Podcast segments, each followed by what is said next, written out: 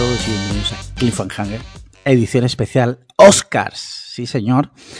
Ya sabéis que una vez al año eh, hablamos de las películas nominadas a los Oscars y que además este año coincide, bueno, tenemos aquí un invitado que ahora presentaré, coincide que estamos grabando, o sea, este podcast se va a estrenar para mecenas el Día de la Mujer Trabajadora. Un abrazo a todas las mujeres. Desde aquí siempre lo hemos dicho, nos gustan las mujeres. Mujeres, nos gustáis. Nos gustáis. Y como dice gente sabia como Sánchez Dragó.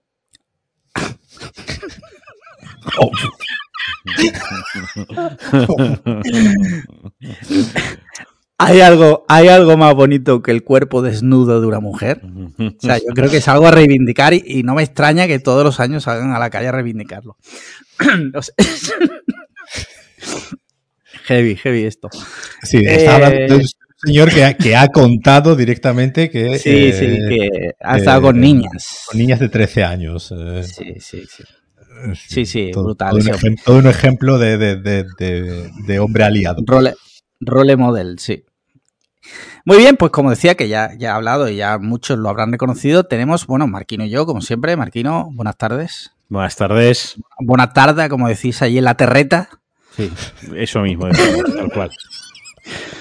Eh, y nuestro invitado de honor es eh, Paco Casado, conocido como De Vuelta en redes sociales, nuestro contacto con Hollywood. Él vive en Los Ángeles desde hace ya muchos años. Está acostumbrado a entrevistar eh, famosos de toda índole. Y bueno, Paco, ¿qué tal? ¿Cómo la previa ya hemos hablado de mi relación con Brad Pitt, con Leonardo DiCaprio, con Pedro Pascal, con Bradley Cooper. Bradley Cooper. y, hay uno que no has contado que también Russell Crowe en una mente maravillosa. también está bueno, es verdad, es verdad. Sí, sí, es el que nos ha faltado, es cierto, cierto. Nos ha faltado. Para el que quiera saber más, pues que, que pague los 3 euros, eh, que vale el, Patreon. Y, bueno, y si no, que, que, se hubiese apuntado cuando valía un euro y Claro, es que esto es eh, como todo, ¿sabes? ¿Qué caro está? Bueno, pues, haberlo, haberte dado de alta cuando era barato, ¿sabes? Yo, claro, es, como el Sky Showtime, ¿no? Que vale 3 euros. Pues, Exacto. Exactamente. Y no veo a la gente llamando Sky Showtime diciendo, perdona, que no me apunta la promo, ¿me puedes hacer la promo? No, o sea, ya ese tren ya pasó. en, la, vida, eh, los trenes solo pasan una vez me encanta esa expresión, ¿no? Eh, los trenes solo pasan una vez en la vida, cuando literalmente el tren se caracteriza por tener un horario fijo y un, ¿sabes? No como un autobús que puede variar, o sea, tiene una vía por él. Durante todos los putos días, durante varias veces, pasa por los mismos sitios. Ahora, ahora que estás contando, diciendo lo de la oferta, eh, eh, eh, al hilo de una cosa que hemos hablado en la, en la previa, el otro día cuando además lo comentó, lo voy a nombrar, ¿no? Porque lo dijo en el grupo a Ingeru, yo comparto, ¿no? La suscripción de HBO con Ingeru, de que hacíamos esta de 5 de cinco euros, ¿no? 50% toda la vida, que estaremos a, a 5 euros, ¿no? Pues eh, estaba yo preparando la cena en mi casa tranquilamente, a, mi familia, ¿no? Todo el mundo esperando que yo terminase de hacer la, cena y me escribe a Ingeru y me, y me dice, tío, ¿has cambiado la contraseña del HBO? Y le digo, no que yo recuerde, pero no sé. Y caí, digo, sí, creo que la cambié hace tiempo, pero dice, no, es que estoy en un dispositivo nuevo y no puedo, no puedo entrar. Pues entonces paré todo lo que estaba haciendo en ese momento, paré de hacer la cena, mi, mujer y mi hija. Tu hija llorando, llorando, en plan de tenemos hambre. Para resetear la cuenta para que en Geru pudiese ver HBO. Eh, si quieres saber. ¿Qué era lo que quería ver? ¿Se, puede saber? No, eh, pues el de las sofás. Era, fue ah, el, lunes, fue el lunes de la semana pasada.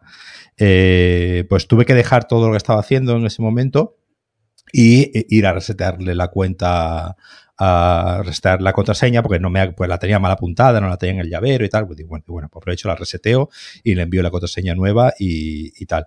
Y eso, y tuve que, y tuve que, que, dejar todo lo que estaba haciendo en ese momento porque ya en mi cabeza solamente existía la contraseña para Ingeru. Eso, porque yo me, porque yo me debo a mis amigos, entonces si un amigo me pide que le dé la contraseña, pues yo dejo todo lo que estoy haciendo y le doy la, contraseña hay que tener en cuenta que él te está pagando durante. Sí, sí, sí, él me está pagando 20 euros al año eh, por, por el HBO, eh, entonces yo creo que es un precio. Tiene derecho a exigir el, cliente, otra gran frase, el cliente siempre, siempre lleva la razón. Además que sabéis que Angeru tiene un pronto, pues, como vasco que es, ¿no? Tiene un pronto, pues, malo. Hombre, te quema un contenedor rápido. Claro, por eso, por eso. Mm. no, no, quería yo que, apareciese aquí ahora los contenedores por la mañana. a ver, o, tener que mirar debajo del coche. Paco, ¿vamos el domingo a dar un paseo por el campo? No, no, sí, Mal rollo. Si te dice Llevar a la niña al instituto y tener que estar mirando debajo del coche todos los días, ¿sabes? No, entonces no, no. CRST la contraseña y ya está. Muy bien. Eh, pues nada, mira, eh, ¿qué os parece? Ahora que hablábamos de clientes, de mecenas y tal, como cada semana nuestros mecenas nos mandan preguntas y bueno, yo avisé de que venías tú y no, sé qué habrás mandado, pero si os parece, vamos a leer las preguntas y las respondemos. Mira, primera pregunta, Javier, no sé quién es. Ah, vale, ya sé quién es, vale. Dice, hola, Waltrapas. Ahí va mi pregunta, Patricia Conde. ¿Qué he hecho fact para los americanos? ¿Os costó más aceptar sobre vosotros mismos? Ya fuese en la adolescencia o en la edad adulta. Muchas gracias y un cordial saludo de vuestro más ilustre mecenas que os escucha desde Burlada, Navarra. Eh, luego te lo explico, Marquino, porque esto es un dato muy, muy, muy específico. O sea, solo te diré que la, persona que ha hecho la pregunta ha estado en el podcast. Luego ya te, si quieres te, te concreto. Dale. Pues nada, eh, ¿qué fact, qué hecho sobre vosotros mismos? Como comentaba Javier. Eh, os ha costado más aceptar. Paco, no sé si quieres empezar tú, que eres el mm. invitado. Además, es el Día de la pues, Mujer, con lo cual. Pues eh, así, pues, de verdad, así ahora mismo. Eh, eh, yo, es que soy una persona que, me acepto como soy con lo bueno y con lo malo. Entonces, no, no, sí, obviamente yo creo que sí. Obviamente hay cosas que siempre hay margen de, mejora, pero bueno, desafortunadamente me quiero lo suficientemente a mí mismo como para que no haya algo así que yo diga eh, que no, no acepte. Yo a mí, sí, me hubiese gustado ser más alto, ¿no? Me hubiese gustado no, no, medir unos 70 y medir unos 80, pero bueno, eh, más allá de que eso, bueno, pues no, no, no, no hay nada de, de mí mismo, creo yo, que, que me haya costado, que me haya costado aceptar. Vale, ¿te consideras una persona, bueno, que en general se acepta a sí mismo? Sí, bloquea, mm. joder, pues es que como, como, con, la cantidad de taras que tengo, como no me aceptas a mí mismo, estaba ahora mismo hundido en la miseria. Entonces, eh, yo creo que precisamente uno tiene que ser, ser consciente, ¿no? de las taras que tiene cada uno y, bueno, aceptar mejorar las que se pueda y las que no se puedan mejorar, pues si me ha tocado medir unos 70, pues me aguanto y, ya está. No, no, puedo hacer nada al respecto. No me voy a poner, no soy Tom Cruise, ¿no? No me voy a poner alzas. Ahora me comparo con Tom Cruise. Eh, claro, buena esa. tope hoy, Paco. Sí, sí, sí. Este, sí, el día va de actores. Muy bien. Muy bien, oye, está bien, eso me parece óptimo, o sea, creo que es lo óptimo y es lo que debemos todos luchar por llegar a ese punto. No es fácil, pero bueno, está bien. Marquino, tú, ¿qué facto sobre ti mismo no soportas? ¿No has podido aceptar o, bueno, simplemente no te acostumbras? Ah, no es joder, es que es complicada esta próxima pregunta, es, como muy profunda. Y como ya me ha faltado contexto desde el principio, no la he entendido del todo bien. Pero eh, ¿Pero qué contexto te ha, faltado? Eso me has dicho, luego te explico. no tiene... Sí, pero ya me he ahí, ya me he quedado ahí estancado, ¿sabes? Eso no, eh, no te preocupes que no, no afecta en la pregunta. ¿Vale? A ver, quizás es que, ¿qué es lo que más me ha costado aceptar de mí mismo? Es que, claro, decir, no ser calvo, ¿no? Es que eso tampoco es. Eh, no ser más alto, como dice Paco, es que esas cosas al final no es que las acepta o no las acepta. O sea, sí, porque hay gente que no las acepta y eso, pues, obviamente tiene unas consecuencias eh, en su autoestima que a la vez deriva en problemas de inseguridades que a su vez derivan en problemas de, de, ser introvertidos y a su vez deriva en ser Asperger o en no saber sociabilizar con otras personas. Entonces, tal cual lo decía, decía, no son cosas importantes, pero sí también son cosas importantes. Pero quizá de mí mismo, eh, lo que quizás lo que siempre más, lo que más tiempo me ha llevado a eh, me ha llevado a aceptar y me ha costado aceptar y al final lo he aceptado y vivo con ello, es saber que no soy una persona especialmente inteligente. Que mucha gente, mucha gente me dice y, me lo dirá, no, si tú eres muy inteligente, no, perdón. Hay una diferencia muy grande entre ser una persona constante, tener tesón, ser una persona disciplinada para suplir tu falta de inteligencia. Yo me creía muy listo, yo me creía muy listo y me creía muy inteligente, hasta que, eh, pues bueno, creces, maduras, te haces adulto, conoces a otra gente, te relacionas con otra gente que te nutre para bien y para mal, ¿no? Y te pones en perspectiva. Y te das cuenta pues que no eres tan inteligente como tú te pensabas, ¿no?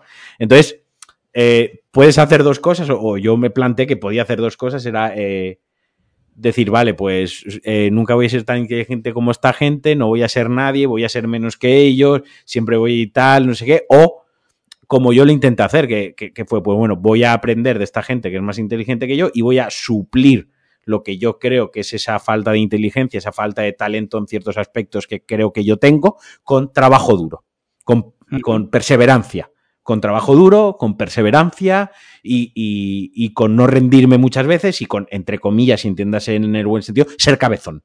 ¿No? El, decir, pues, eh, yo quiero reconvertirme a programador, aquí hay gente que programa súper bien, que es la polla, gente que ya programando desde los 12 años, que no le tienen que explicar nada porque un bucle if o un array lo entiende súper bien, o lo que es una clase abstracta, esto lo entiende súper bien, a mí me cuesta mogollón, bueno, pues lo que tengo que hacer es echarle más horas. Si, él, si a otra persona le cuesta una hora y yo no soy tan inteligente y a mí me cuesta cinco, eh, tengo dos cosas, o tirar la toalla y decir que, tonto soy y no voy a llegar a nada, o decir, bueno, pues me va a llevar cinco horas y ponerme y hacerlo en cinco horas, ¿no?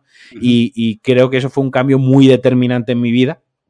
El, día que me di cuenta de que, pues, que quizá yo para ciertas cosas o, para todo en general, pues eh, tenía, por suerte, igual que digo, lo me costó aceptar que no era tan inteligente como yo creía, también me di cuenta de que yo era una persona muy perseverante y yo era una persona con, mucha endereza y que cuando se propone algo, insiste, insiste, insiste y que, y que no abandono las cosas con, con facilidad, ¿no? Que creo que también es una cualidad, ¿no? Eh, entonces, pues, pues quizás eso. Y hay otra que no, he aceptado y nunca voy a aceptar, por más que me lo repitan y por más que yo intente cambiarlo y que no me guste, que es la mala hostia que yo tengo, el, pronto y el carácter que yo tengo. Eh, lo siento, tengo que, vivir con ello. Eso no sé si, es aceptarlo o no, o, no aceptarlo, o haberlo asumido o no, pero, pero está ahí. Vale, vale, bien, bien, bien. Bueno, estamos aquí abriéndonos en canal para nuestro público.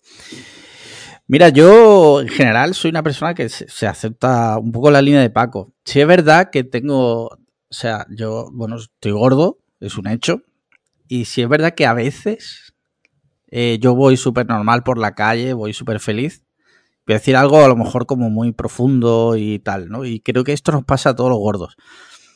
Tú vas súper feliz, ¿no? Ese día, pues vas a salir de casa, vas contento y de repente vas andando y te ves reflejado en un cristal. Y el hecho de, decir, hostia, joder, pues sí que estoy gordo, ¿sabes? No es que no lo acepte, porque lo acepto, o sea, no tengo complejos como tal, pero a veces ver tu yo reflejado es decir, hostia, mirarte tú a ti mismo y decir, joder, pues sí que estoy gordo. No me obsesiona, no vivo, no vivo obsesionado con eso porque ya digo que lo tengo bastante aceptado. Sí es verdad que a veces, pues, por lo que sea, pues dice, hostia, joder, pues estoy gordo, estoy gordo.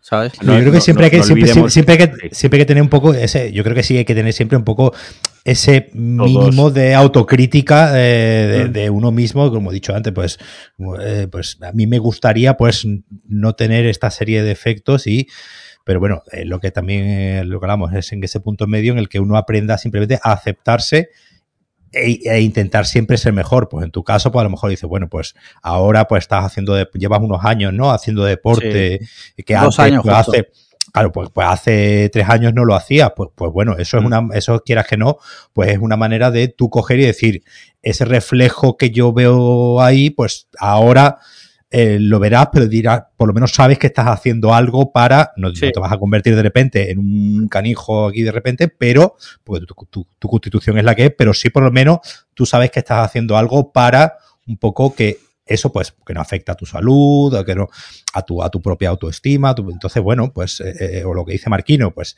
si yo veo que tengo esta tarita, pues intento eh, eh, suplirla. Yo creo que siempre, siempre tenemos que mantenernos en ese punto medio de alerta ante nuestros propios fallos, errores, ya sean físicos o de personalidad, precisamente para mejorar como persona. Es decir, que yo creo que eso es, sano mientras, mientras que no te bloquee, claro.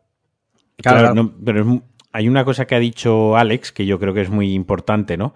Eh, al igual que, que todos tenemos que convivir con nosotros mismos dentro de nuestra cabeza, ¿no? Y esto es, esto es así, ¿no? Esto es, esto es una movida, esto es una película, y quien quiera saber más de ello, pues que pague los tres euritos en patreon.com eh, barra podcast cliffhanger, donde hemos hablado media hora del, asunto.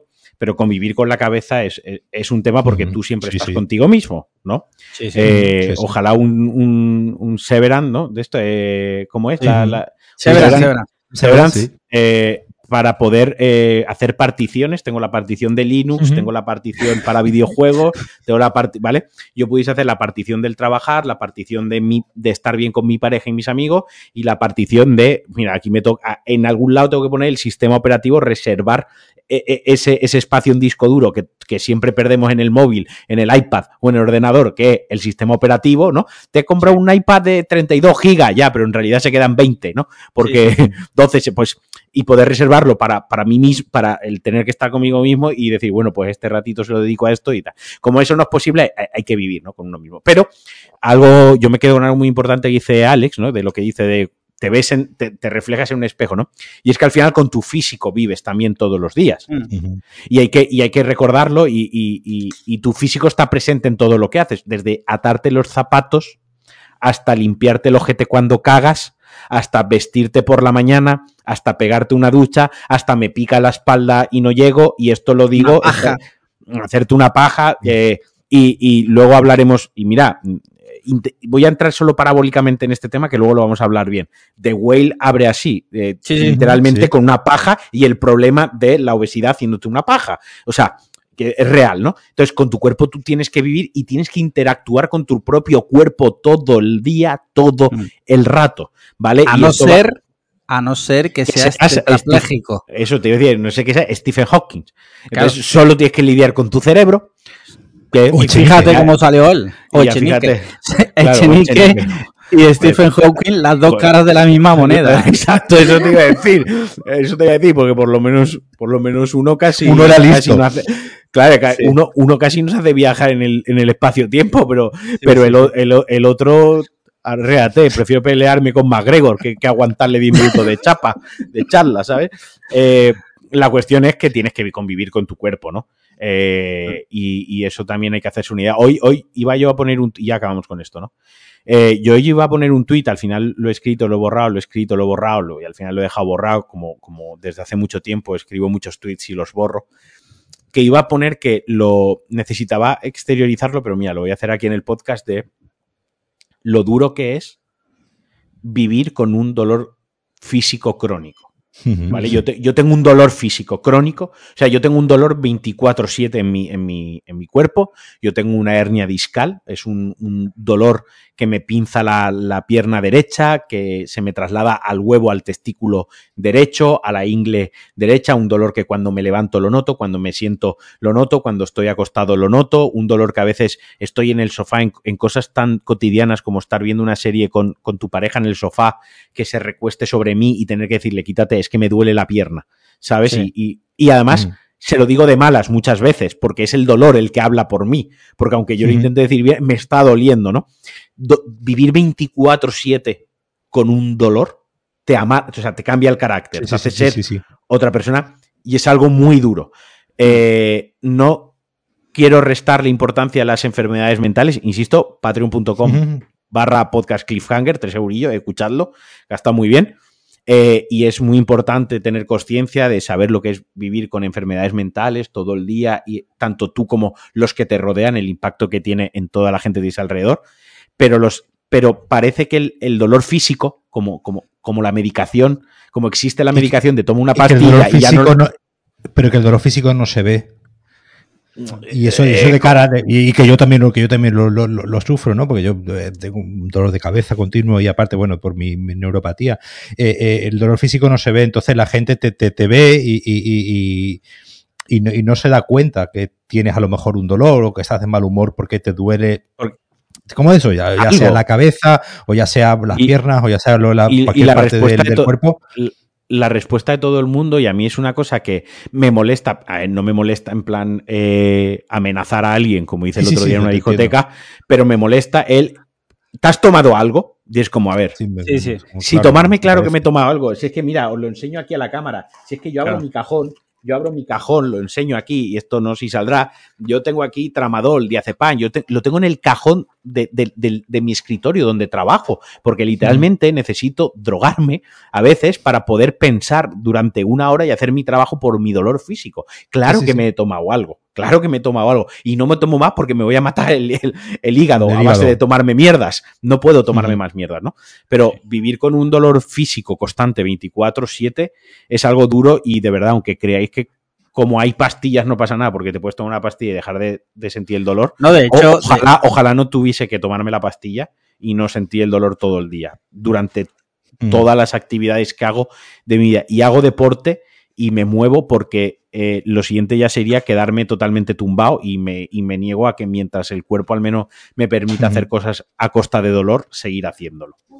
Que iba a decir ya por, por apuntar por último, que fíjate si es un tema, el del dolor crónico, que una de las mayores crisis eh, de salud del mundo es en Estados Unidos, eh, la adicción a los opiáceos, precisamente por personas que en general y como empezó con dolores crónicos, se hicieron adictas a esto y al punto de que, bueno, pues ha destruido a toda una generación, ha destruido ciudades, pueblos y tal. Yo tengo que dar las gracias porque no tengo dolores crónicos, más allá del dolor de cojones que me entra cada vez que grabo con Marquino, pero se me pasa luego. Eso te pasaría si tuvieses un dolor constante en un cojón como lo tengo yo. Muy bien, pues yo creo, joder, sí que ha dado de sí la pregunta de Javier, que nos escribía desde Burlada, Navarra. Eh, mira, siguiente pregunta. Alex Barredo. Sí, amigos, Alex Barredo, que anuncio desde ya que estará aquí próximamente. Interpretando al comisario Villarejo. Ya sabréis de lo que estoy hablando. Alex Barredo dice, mi pregunta es para el invitado, don Francisco Casado, y es en realidad una, disculpa pública. Quiero pedirle perdón por robarle... Que Barredo disculpándose por lo que sea.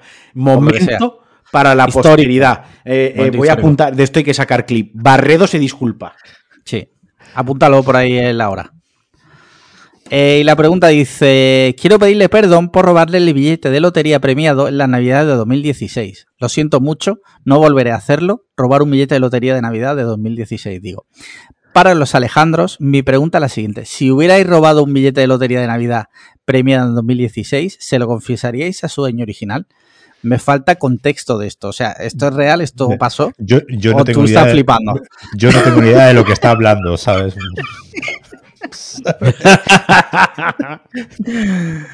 porque yo, porque yo, más que nada porque yo no compro lotería nunca. Entonces no, no, no, no es algo que yo te pueda decir, sí, una vez con Barredo fui a comprar lotería. No, vamos, no.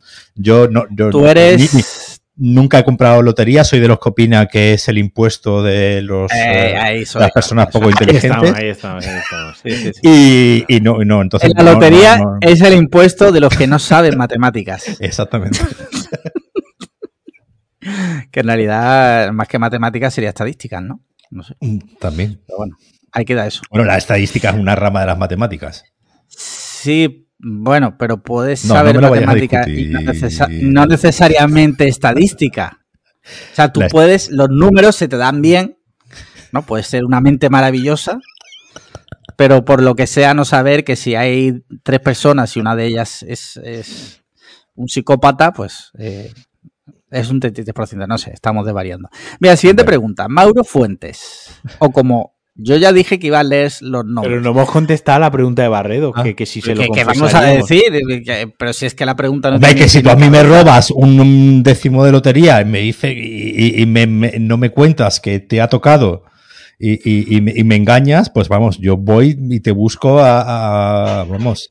Yo no lo, mira, yo, yo, yo no lo contaría. Yo lo que haría para sentirme un poco mejor, compensaría a esa persona con regalos muy generosos sin contarle exactamente dónde viene el dinero. Pero ya está.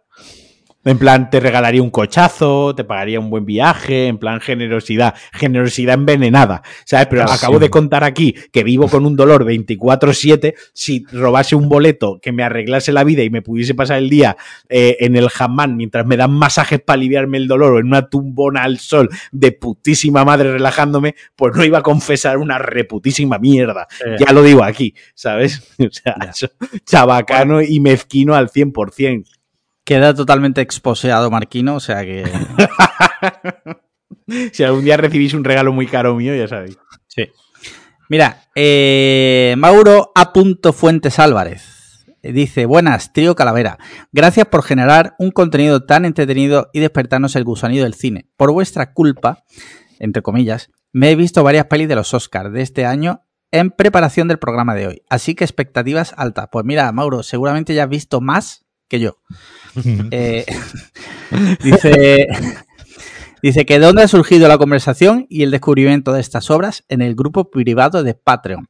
No entiendo cómo alguien no puede invertir 3 euros en recibir tan buen contenido. Mi pregunta, por cierto, al hilo de esto hemos creado un nuevo subforo, por decir, un nuevo tema en Telegram, en el grupo de mecenas, llamado Computer Hoy, para satisfacer las... Eh, eh, las eh, necesidades geek. necesidades geek las inquietudes, las inquietudes, geek. Las inquietudes geek. Ahí queda eso, por 3 euros, ¿eh? Hasta el 22 de abril. Ya lo dijimos aquí, el 22 de abril subirá a 5 euros oficial.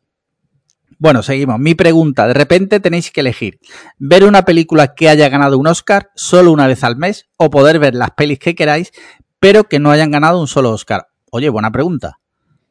Yo Creo que lo tengo claro. Pues contesta. La, la, segunda opción. Yo lo tengo claro. Sí, yo, yo igual. Sí, sí. Los Oscars no, es decir, aunque estemos aquí hablando de los Oscars y vayamos a hablar de los Oscars, en realidad no, significan nada. El otro, no día significan necesariamente nada. No significan nada en el sentido de que, os pongo un ejemplo muy claro que vamos a estar todos muy, muy de acuerdo. El otro día estábamos, estamos viendo, eh, y, adelanto la sección de series, estamos viendo The Staircase, que todavía no la hayamos visto, ¿no? Con Colin Firth, y nos acordamos del momento infausto en el que este hombre ganó el Oscar por el, discurso del rey. Y el, ya, ya, no porque, ya no porque él ganase el Oscar, pues bueno, él ganó el Oscar, pero la película, ¿no? Ganó el Oscar a la mejor película frente a eh, la red social de David Fincher. Hostia. Es decir, una cosa de, una cosa de locos. Eh, tú, ahora piensas, pues 10, 12, cerca de 15 años después de, esas dos películas y la película que todos seguimos recordando a día de hoy es la red social de David Fincher y ya nadie se acuerda del discurso del rey que ganó un Oscar. Es decir, que eh, eh, ganar, ganar, un Oscar en realidad no significa nada. Los Oscars es la excusa para que nos juntemos. Exactamente. Claro, los Oscars es la excusa para que nos juntemos un día a hablar de cine. Y ya está. No tiene, no tiene. Los Oscars los Oscar son los amigos que haces en el camino. Exacto. Claro. O sea, fíjate. Y al final, y, del año, y del año pasado, de los Oscars, por ejemplo, pues recordamos cuando ayer, ¿no? Viendo que Jimmy Kimmel iba a volver a presentar los Oscars, eh, nos acordábamos de la cagada del pobre Jimmy Kimmel eh, sin saber qué hacer cuando La La Land parecía que había ganado el, Oscar y al final había sido Moonlight, y, de cual nos acordamos más de esa anécdota, o del guantazo, ¿no? Del año pasado, de Will Smith a Kid Rock, nos acordamos más de esas cosas de qué película ganó el año pasado, porque ahora mismo yo lo tendría que, incluso que, pensar. Entonces, bueno, al final, como dices, los Oscars es una manera de, bueno, pues hacer un poco de resumen del año, de ver qué, se ha quedado fuera, porque pues, pues también es, es, interesante ver todo lo que se ha quedado pensar ¿no? en todo lo que se ha quedado fuera y que al final el tiempo, eh, y como ocurre ¿no? con, la, con todas las materias eh, artísticas, el tiempo va poniendo las cosas en, sus sitios y que un año de repente, por, por, la razón que sea, una película gane el Oscar, no significa ni que esa sea la mejor del año ni, ni nada de eso. Hmm. Recordemos recordemos que Black Panther estuvo nominada a no sé cuántos Oscars. No, y ganó o cuatro. Y ganó alguno otro. O sea, quiero decir que volvemos a lo mismo. Esto es una excusa para, para hablar de cine, de juntarnos un, un poquito y porque nos gusta la, nos gusta. Es que, es que imagínate que, que, que, porque, porque por, eh, por, poner en práctica la idea de Mauro, tienes que ver todos los años el discurso de Rey, pero nunca más puedes ver la red social. claro, sí, sí, sí. Buena esa. sí. no. Sí, muy buena. Muy bien, mira, Pablo Guerrero Bernabeu dice: Si os dijeran que durante 2024 solo podéis ver una película y que esta debe ser la ganadora de un festival barra premio, por ejemplo, mejor película de los Oscars, Palma de Oro de Cannes, Globo de Oro mejor película, Biznaga de Plata. ¿La ganadora de qué festival elegiríais? Está buena también, te la tienes que jugar. Mm. Yo la de Cannes, creo. Es que Cannes lleva un par de años y eso lo vamos a discutir ahora porque una de las la ganadora del Festival de Cannes de este año está, bueno, del año pasado, está en, está en los Oscars, ¿no? También con varias nominaciones y yo creo que tiene papeletas para llevarse alguno. Eh, Khan lleva unos cuantos años que, que no... Pero bueno, por lo menos, eh, eh, por regla general, en cuanto a ver todas las películas que van a un festival, sí es verdad que el Festival de Cannes es la que suele, digamos, tener un, aunque después la que gane a lo mejor no sea la que más nos pueda gustar a cada uno, sí es el festival que por nombre suele juntar una nómina de, al menos, como digo, de nominadas, valga la redundancia, mm. eh, más interesante y donde suele haber más posibilidades de que eh, una acierte. Es decir, por decir una película, ¿no? Eh, Mad Max Fury Road se estrenó en el Festival de Cannes la mejor película de la historia. Es decir, un festival no iba a concurso, no, no, no, iba, no iba a concurso, pero es una película que se estrenó, ¿no? En el, en el, en el, entonces, es un festival lo suficientemente amplio y abierto como para que por suerte eh, hayan más posibilidades de que te pille una peli buena. Y por el otro lado te diría el Festival de Málaga que empieza este viernes. Eh, con suerte vemos una película buena. Entonces, eh, digamos, la cara de la, de la otra moneda. Imagínate elegir los Oscars y que te toque ver Coda todos los putos años. Claro, ¿sabes? Yo todavía no la he visto. Ah, esa, esa ganó, ¿no? El año, pasado, ganó, ganó, el año pasado, imagínate. yo ya vi la familia Belier, o sea que. O sea que tú imagínate. No, yo creo que también me quedaría con, con Kants, porque suele ser la. igual. Eh, porque claro, estamos hablando de esto, este, este, tipo de preguntas del todo o nada, al final pones en, valor más que lo que te aportaría, sino el, mal menor, ¿no? teniendo en cuenta que todo tiene, todo tiene sus contras, pues intentas elegir el mal menor, que es lo que menos te va a hacer sufrir. Entonces yo me iría pues a, a, a Cannes. Te diría Sitges, el festival de Sitges, ¿no? Pero como el festival de Sitges al final es muy centrado en un género, ¿no? Eh, y con un corte muy marcado y donde muchas veces creo que incluso en, el propio festival es autoconsciente del género y de las propuestas y de las películas que se presentan y que no son no se busca creo la excelencia y la calidad en sí de lo que es el conjunto de la obra. No sé si lo estoy explicando mejor o peor. Eh, diría Siche pero sí que es cierto que a lo mejor a nivel cine como el concepto de cine eh, yo me quedaría con, con, con Cannes, ¿no? Porque si repasas un poco la lista de los, de los últimos años, de los ganadores que han tenido, pues sí que hay películas que yo, por ejemplo, he disfrutado a lo mejor mucho. O sea, no, no puedo, a lo mejor no es mi top 10 eh, de nada, pero sí que son películas que no me importa volver a ver. muy disfrutona. Sí, exacto, que no me importa volver a ver o que en su momento las he visto y he dicho, ah, pues mira, oye, qué peli me ha gustado, ¿no? La película. Sin embargo, con los Oscars suelo estar eh, tengo, suelo tener una disonancia mayor entre mi opinión y la ganadora de los Oscars. Rara vez gana una película de los Oscars de la que yo considero que tiene que ganar. Rara vez, o sea, ni siquiera de las tres que yo considero que tienen que ganar, ganan. Lo que me hace pensar que no tengo ni puta idea de cine, ¿no? Pero, pero con Cannes no me pasa, no me pasa tanto. Muy bien. Mira, siguiente pregunta. Emilio García dice, buenas tardes chavales, aprovechando que está el gran Paco casado con vosotros, ¿podéis decirme cuál es la peor película que hayáis visto en el cine? ¿Alguna vez os habéis salido de una sala? Abrazos, pacones. Sí, sí, Easy Hostia, ¿te saliste del cine? Me salí de Easy o sea, no, tío. no, no era tan mala. O sea, era muy mala, pero creo que era bastante disfrutable. O sea, mira qué rápido lo he dicho. O sea, no mira, ni lo he tenido, no he acabado la, no ha acabado la, la, pregunta que yo ya estaba diciendo easy y me salí de la sala, tío. Fue como no. O sea, eh, basta, me voy de aquí. Yo me salí de After, una película española de 2009. De Alberto Rodríguez. sí. ¿Era de Alberto Rodríguez? Sí. No me jodas. Sí, la segunda película sí, sí, sí, sí, de Alberto Rodríguez. Tendría que volver a verla, tío, porque no ni la terminé. Me estaba poniendo, no sé, no, no, no conecté nada, me puso de mala leche y al final no salimos porque digo, esto, no, no. ¿Y tú, Paco? Yo, yo he visto muchas películas eh, eh, eh, malas y, por desgracia en el Festival de, Málaga he visto muchas películas malas. una sí que se me viene a la cabeza y, que, es una que hace poco creo que la, pusieron ¿no? en, Radio Televisión Española, El futuro ya no es lo que era, de, protagonizada por Dani Rovira. Hostia, sí, sí, sí, sí. Eh, no he podido verla todavía, tío. Durísimo. Hace, poco estábamos, estábamos hablando, estábamos hablando de, que esa película estaba desaparecida, no, había manera de verla. Sí, sí, sí. Era imposible y la pusieron en Radio Televisión Española, en la web de Radio Televisión Española, que siempre recomiendo a todo el mundo que le eche un vistazo a, la, cositas, ¿eh? a, la aplicación, porque la verdad es que está muy, muy bien. Ahora han puesto contenido en 4K incluso, es decir, que como lo, he visto hoy, que han actualizado la aplicación y, hay 4K y todo, es decir, que, que muy solo pagamos todos los españoles.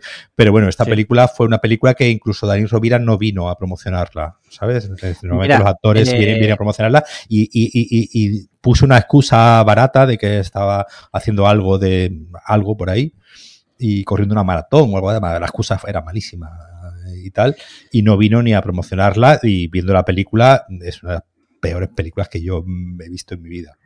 Te voy a decir, te voy a contar una anécdota. El año que se estrenó esa peli, yo fui a ver otra del festival y delante tenía a un guionista español muy conocido, bueno, muy conocido en el mundillo, no voy a decir el nombre, no lo quiero posear eh, ha escrito muchas cosas de Paramount Comedy, muchas cosas de, toda esta gente chanante, o sea, y, lo tenía delante, ¿vale? Y, yo me fijé que era él, digo, hostia, está aquí este hombre.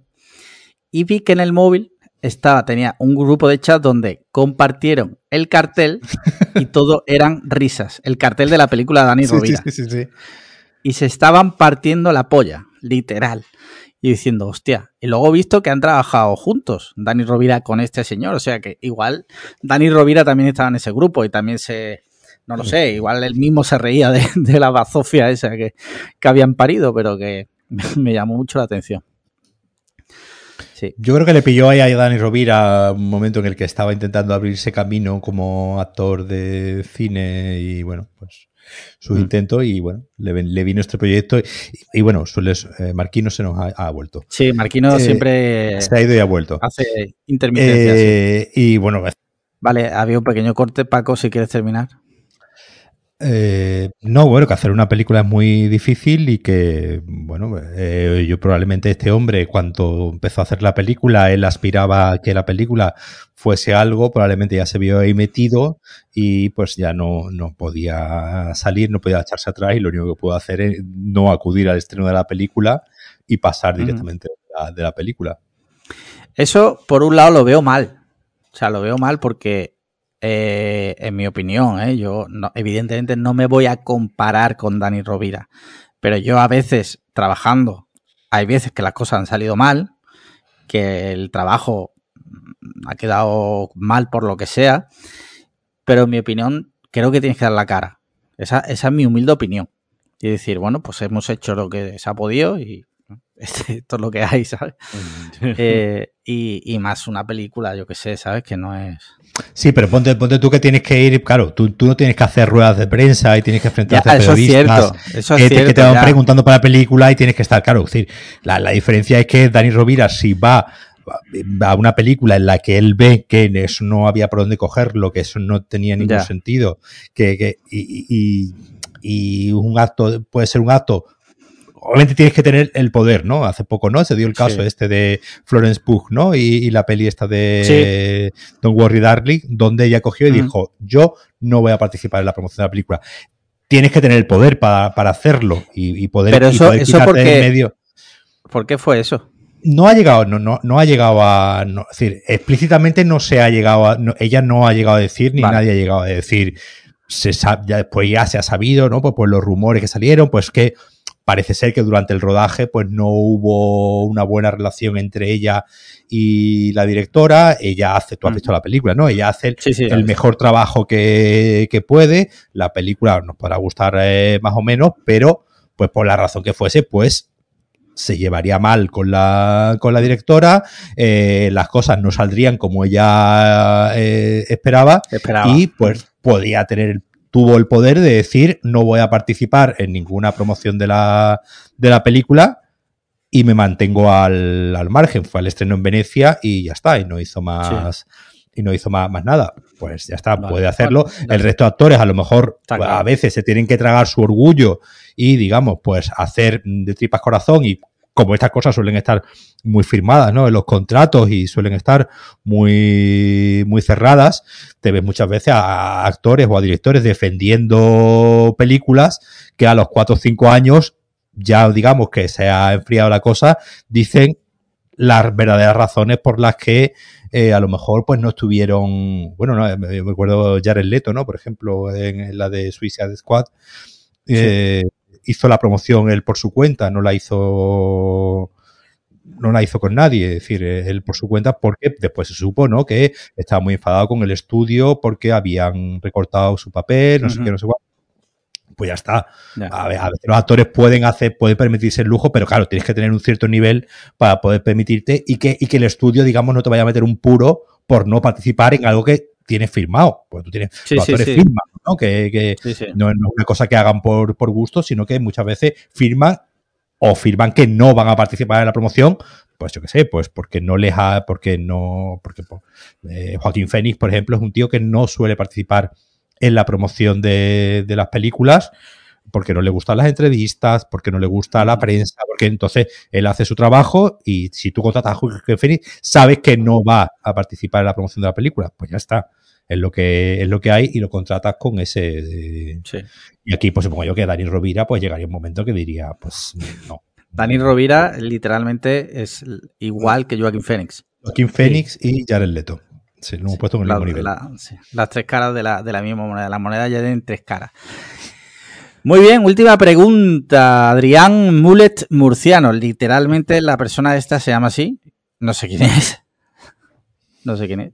Adrián Mulet Murciano.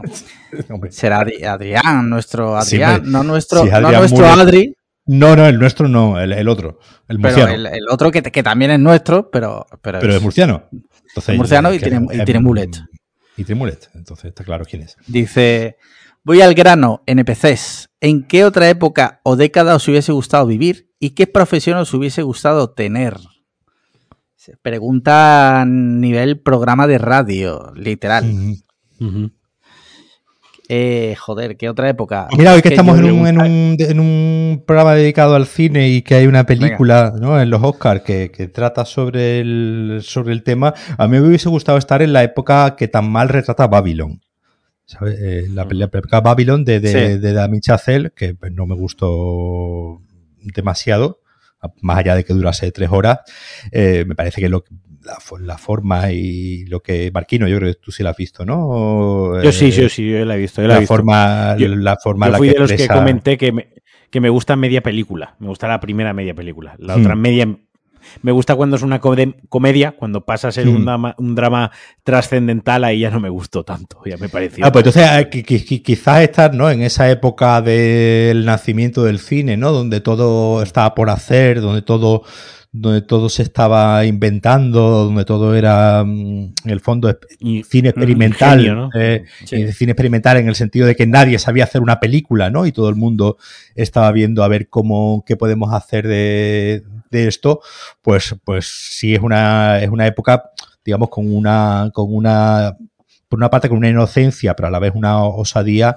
muy, muy interesante. Entonces, eso, como digo, esos primeros años 20, ¿no? del nacimiento del, del cine, ¿no? Cuando el cine ya se empieza a convertir en una industria y empieza ya a... pues es un Hollywood que, que, que me hubiese gustado ver eh, de verdad, no como lo refleja, no como lo refleja la película, sino pues otra película que sí referencia, se referencia en esta, que es Cantando bajo la lluvia y que es una de mis favoritas, precisamente por eso, porque transmite muy bien ese espíritu de esa, de esa época donde todo era una inocencia y una ilusión que hubiese, sería bonito verla en primera persona. Muy bien, Marquino. Es que es complicado, ¿eh? Sí, es complicado. Eh, o sea, a ver. Si. no sé. Es que esta, esta pregunta de, viajar en el tiempo es complicada, porque si dices la Edad Media, dices tú, vale, sí, la Edad Media, pero la Edad Media vas a durar dos días, ¿sabes? Porque no, no, tienes tramado, no, tienes... correcto. Yo eh, me hubiese gustado ser pirata, tío, en la época de los piratas, de los corsarios. Tengo aquí a Jack eh, Sparrow. Sí, sí, literalmente eh, eh, Jack Sparrow o el actor este español, este Oscar Jaenada. Oscar Jaenada, en la serie, Piratas. Piratas. Piratas, sí. más bien eso, más bien eso. Las dos caras de una misma sí, las dos caras de la misma Yo te propongo, Marquino, que te pinten los ojos y te pongas dos aros en, las orejas, que vas a estar muy guapo. Eh, sí, me los voy a poner, pero los cojones. Me voy a poner los dos aros, hijo de puta. Hombre, no quieres ser pirata. Sí. Ahí, eh, buena época, tío. Eh, saquear, matar y emborracharte. O sea, quiero decir. Se te ha pasado la de, se te ha pasado la de violar también. No. Por lo que sea. Porque sería un pirata, pero sería un caballero. Claro, sí. Sí, sí, claro. Eso es como la gente. Eh, me encanta. No, yo si fuera eh, alemán en la Alemania nazi, yo no sería nazi, no, claro. Mm. No, pero porque estábamos pensando, claro, si yo viajo a esa época, yo tengo la conciencia, claro. claro. de lo que yo sé ahora. Entonces yo iría a esa época y diría, bueno, matar, ok. Saquear, ok. Emborracharme, ok. Violar, no, ok. No, eso no. Eso no. Claro, claro, porque yo me voy a, esa época con la conciencia de lo que tengo ahora. Si a, ti, si a ti ese razonamiento te funciona, yo no soy nadie para, para negártelo. A ver lo que eliges tú. Eh, yo no, yo, yo eh, no, voy a elegir nada porque yo he vivido ah. la mejor época de la historia que son los 90. Entonces, no necesito viajar para haber vivido lo mejor del mundo que son los 90. Y si me apuras, los late 80. Lo he vivido en mis carnes. Entonces no, no necesito viajar. Y también ha preguntado profesiones. Si quisierais tener otra profesión. Yo he dicho una. Pirata, o sea, tú quieres vivir sí, yo diría poder pirata y ser pirata. Vale. Hombre, no, voy a, vivir en la, época de los piratas y ser al que viola a los piratas, al que mata a los piratas. Yo qué sé. ¿Todo o qué? No, no, o sea, yo a tope, o sea, a tope Con, irme a esa época, no te jodas. Vale. Tú algo de... No, yo he dicho de profesión, pues sí, pues hay de, dirigir, ¿no? Hacer algo relacionado con el cine de esa, de esa época.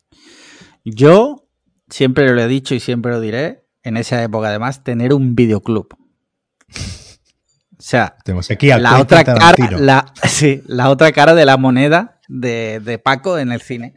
Que es el, bueno, está, está Quentin Tarantino por un lado y Paco Cabezas, que también empezó en un videoclub en Sevilla. ¿no?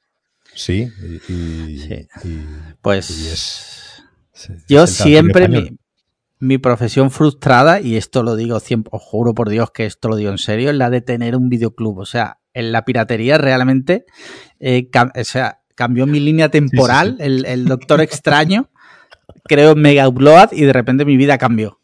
O sea, el pana. El pana que esta semana, eh, que lleva 15 días dando por el putísimo culo, con que si el NAS, el Synology, los 4 teras, la RAM, le meto el Sona para que, me crea un tema, Que ha creado un tema en el Telegram, nada más que para eso. Para eso, el pana que dice, mi, mi profesión frustrada, tener un videoclub. O sea, tú, tú, tú, tú, sí te tienes que poner dos aros en los cojones por lo grande que lo tiene. O sea, tiene unos Pero muy engordos. Está, está relacionado indirectamente. O sea, son, los dos caros de la moneda. Escucha, si a ti te sirve ese razonamiento, no voy a ser yo quien te diga nada. Sí, sí, sí. Muy bien, pues ya no, ya no quedan más preguntas. Entonces, mm, me debato entre tengo temas o pues, llevamos ya aquí un huevo. No, venga, vamos Dejar los, temas y ir, ir, directamente a los Oscars, ¿no? Porque si no, no la... cable, cable, Paco de cine. Venga, eh, voy a dejar que Paco guíe, guíe esto porque sinceramente no, es que de verdad no he podido ver. Eh, el año pasado solo me faltó una, otro año la he visto toda, pero este año de verdad que no, no he tenido oportunidad de verla todas. Vamos, a empezar, vamos a empezar, todas. vamos a empezar hablando de la, del, sorteo, ¿no? Que vais a realizar. Ah, cierto, es verdad. Eh, es un sorteo. Sí, Vamos a. Bueno, más que un sorteo. Eh, bueno, no, es un, sorteo, no es un sorteo, es una competición. Eso, eso. Eh, no, le llames sorteo, llámale competición. No, no, ¿vale? competición, competición. Paco ha preparado una especie como de quinielilla un cuestionario de eh, Google. Un cuestionario de Google. Pero solo, mm, no, es que no, nos ha dado tiempo a hablarlo. ¿Queréis hacerlo para todos o solo para mecenas? Hombre, solo para mecenas. Vale, pues ya está. Ya está todo hablado. Solo para mecenas, los mecenas recibirán un enlace a este, a este documento. Y eh, el que gane, el que más acierte, el que más tal, se llevará una taza de la primera temporada de Cliffhanger. Así, por la fe. Hijo de puta, que hijo de puta, porque esas tengo que gestionar yo el envío. Cómo se está quitando el problema de encima y me lo está pasando a mí, el hijo de la grandísima puta. Podría decir, se llevará una taza de cliffhanger de, que es darle a dos botones y que yo le hago no, al, y ya está. las otras ya están hechas, joder. El cabronazo me hace ir a mí a embalarla, buscar una caja. Tiene, si es que tiene los huevos muy gordos. Las otras ya eh, están hechas. Sí. A ver, que soy product manager, ¿sabes? no, pero bueno, la, de la primera temporada, además es edición coleccionista. sí, a ver. Esas ya no se fabrican, entonces. No.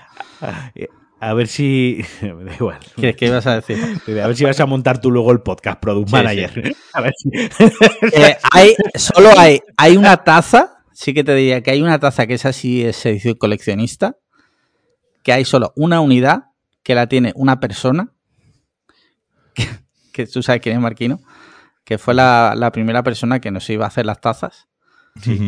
Que solo, solo fabricó una, ¿vale? Por, lo que sea. Y la tiene en su poder. Esa taza dentro de mucho tiempo valdrá dinero. Y, en fin, ojalá le, la venda y le sirva.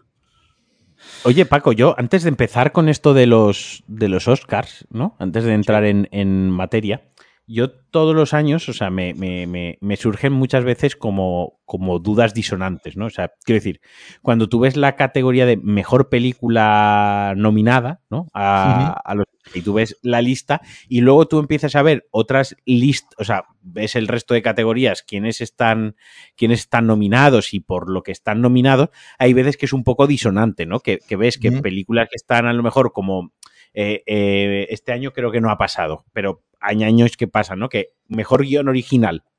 Y hay cinco películas o cuatro, cinco películas y, a lo mejor hay una que está en mejor guion original, pero no está en mejor película. O el director, que está, alguien está nominado como mejor director por una película y es un poco disonante que si yo te nomino por mejor director en una película, cuando el director tiene un rol y un peso muy, muy importante, eh, esa película que está suficientemente bien dirigida como para que yo te nomine como mejor director, no la nomine como a mejor película, ¿no? Al menos eso le pasó, a, Ben Affleck, por ejemplo, que ganó con Argo, ¿no? con Argo. y directamente no estaba nominado a mejor director y ganó a eh, por, la, vida de Pip y, no ganó Ben Affleck porque directamente es que no estaba nominado, no había posibilidad. Básicamente eso, pero eso, eso es porque, porque cada, cada nominación eh, la, es independiente. Es independiente porque cada nominación eh, la, elige el, eh, los, los guilds que se llaman, ¿no? Que son, no son, no son, ay, no me sale la palabra ahora, es sindicatos, ¿no? Son, no, son, no, son sindicatos, sino son como asociaciones, ¿no? De, de, directores. Entonces está la asociación, el guild de directores, que son los que eligen a él el, el gremio, perdón, esa es la palabra que no me sale. el gremio, el gremio de directores elige a los directores, el gremio de productores elige a los productores, el gremio de los guionistas, pues elige a los guionistas. Y el ¿Quién elige la película? Y los productores. ¿La gremio de películas? Ah, el, gremio de productores. el, premio de la, el premio a mejor película siempre va a, los productores, ¿no? Para, obviamente para diferenciarlo del de, del de dirección. Lo que sí ocurrió es que hace, hace unos años, ¿no? Hace ya 10, 12, 15 años, no me acuerdo ya, eh, decidieron esta idea de eh, de ampliar la categoría de mejor película hasta, hasta 10 películas. No todos los años eh, salen 10 películas. Este año sí ha dado la, casualidad. Son unos de puta. que sí se han producido, que sí se han hecho 10 eh, películas. Básicamente lo que ahí lo que hacen es decir que eh, para que una película esté nominada dentro, dentro de ese de 5 a 10, siempre tiene que haber de 5 de 5 a 10, tiene que obtener un tanto por ciento eh, de, los votos, ¿no? Tiene que tener un, un 5%, no sé exactamente, un tanto por ciento de los votos para que por lo menos entre en esa primera, en esa primera criba. Por eso, pues digamos, esa idea de, de abrirlo a 10, eh, a 10 películas, pues bueno, eso provocó pues en su momento, yo que sé, que una película pues como El Caballero Oscuro de Nolan o Inception mm. estuviese nominada a Mejor Película, que a lo mejor en años anteriores, cuando solamente había cinco, pues a lo mejor una película, digamos, de corte así, más comercial, pues no hubiese entrado. O bueno, este año, pues por ejemplo, tenemos el, caso de Top Gun, que es una película de corte más comercial que quizás, pues muchas veces no habría entrado en esta, en esta categoría y pues como digo, pues se ha colado porque el número suficiente de productores la, ha votado. Lo que sí, lo que sí se, lo que sí es, y, y después ya digamos, una vez que están todas las nominaciones, ya todo el mundo vota todo. Ya ahí ya mm, eh, ah, cuando, cuando tú, los, los académicos, pues reciben la papeleta, eso fue, las votaciones fueron la semana pasada, pues reciben, digamos, eh, pues ahora reciben un enlace, que se tienen que loguear, tienen que el certificado digital y no sé cuánto, y eh, pues ya ahí sí eligen pues todo lo, pues el comité, por ejemplo, hay un comité para las películas de extranjeras, ¿no? Para las películas internacionales.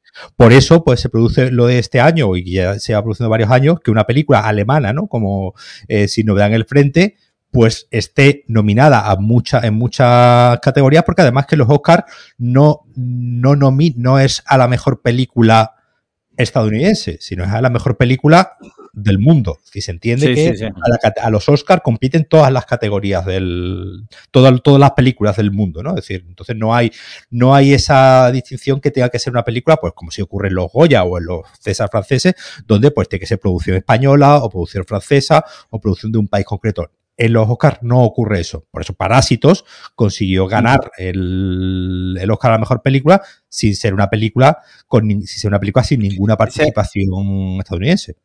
¿Ganó también película extranjera? claro, ganó, ambas ah, categorías. Claro, lo que ocurre. Eh, hubiera, estado guapo que ganase mejor película, pero mejor película extranjera no, que es como eh, what the fuck, ¿no? ¿Qué es lo que ocurre? Que es lo que un poco va a ocurrir este año, ¿no? Con, el tema de la de eso, pues cuando hay una película extranjera que se cuela, que se cuela en las nominaciones, pues ya más o menos, digamos, es una categoría que yo creo que ahí sí tendrían que dar una vuelta, pues una categoría que ya digamos está un poco trucada. Pues ya más o menos todos sabemos que eh, eh, si no vean el frente es la película que va a ganar eh, la, a película internacional, ¿no? Como lo llaman ahora. O sea, ¿estás dando ese titular?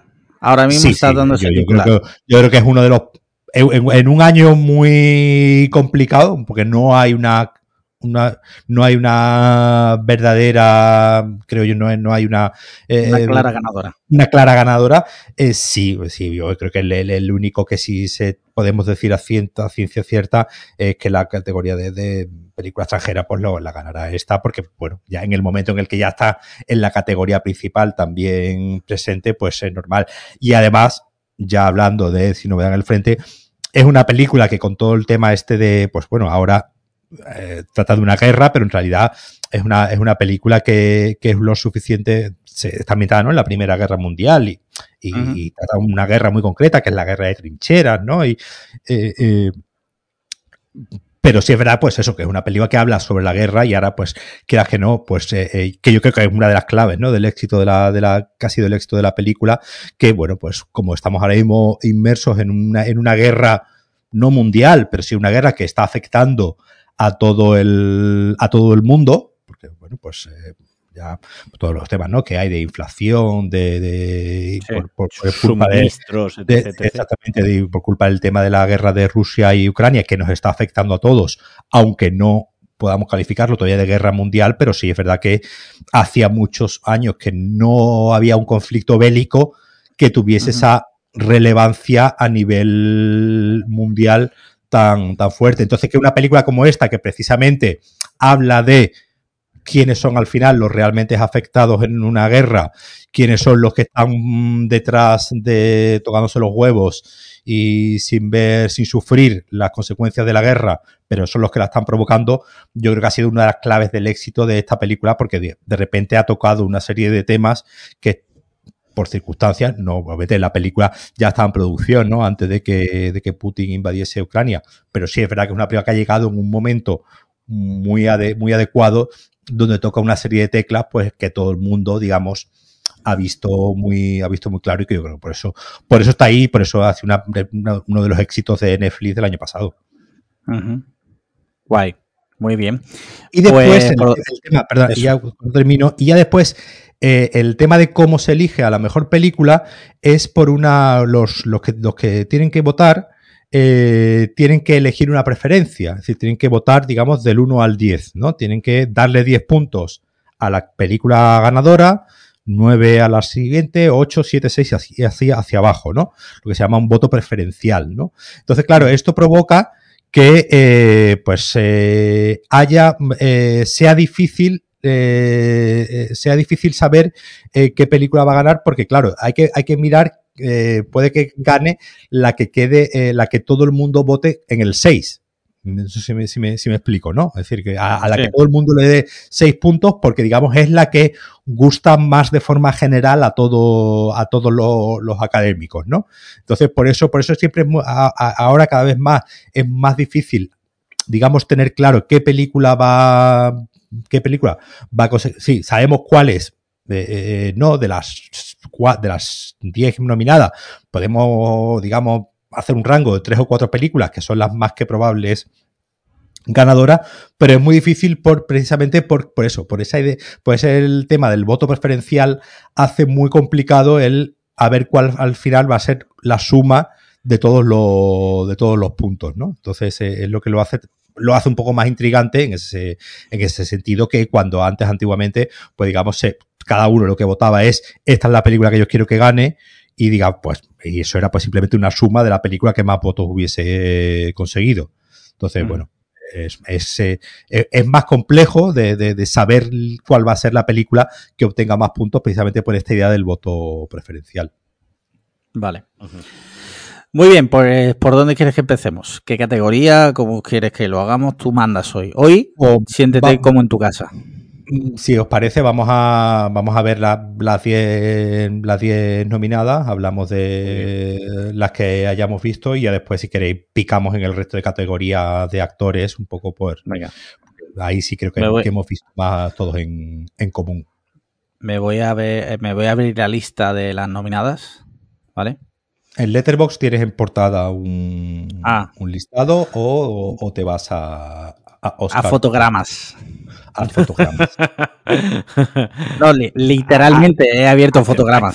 a, la, revista Acción. Ojo, la revista Acción, yo la compré muchos años, ¿eh? Y muchos años es muchísimos años. Yo tengo, yo tengo muchísimas guardadas en una, en una caja, sí, sí, sí. Ah, vale, sí, ya veo aquí lo que dice Paco, vale. Ya tengo aquí listado en Letterbox. Muy bien. Mira, eh, si queréis, seguimos el, orden de Letterbox, si os parece. además, si le das a lo de leer notas, te dice qué nominaciones tiene cada película. Eh, no, perdona, no, no, no. Deja de inventar. No, no, Habéis entrado lo de, lo de Hello, Hello Oscars, ¿no? Sí. Sí. Ok. Deja de inventar, Paco. Sí, verdad, no, no.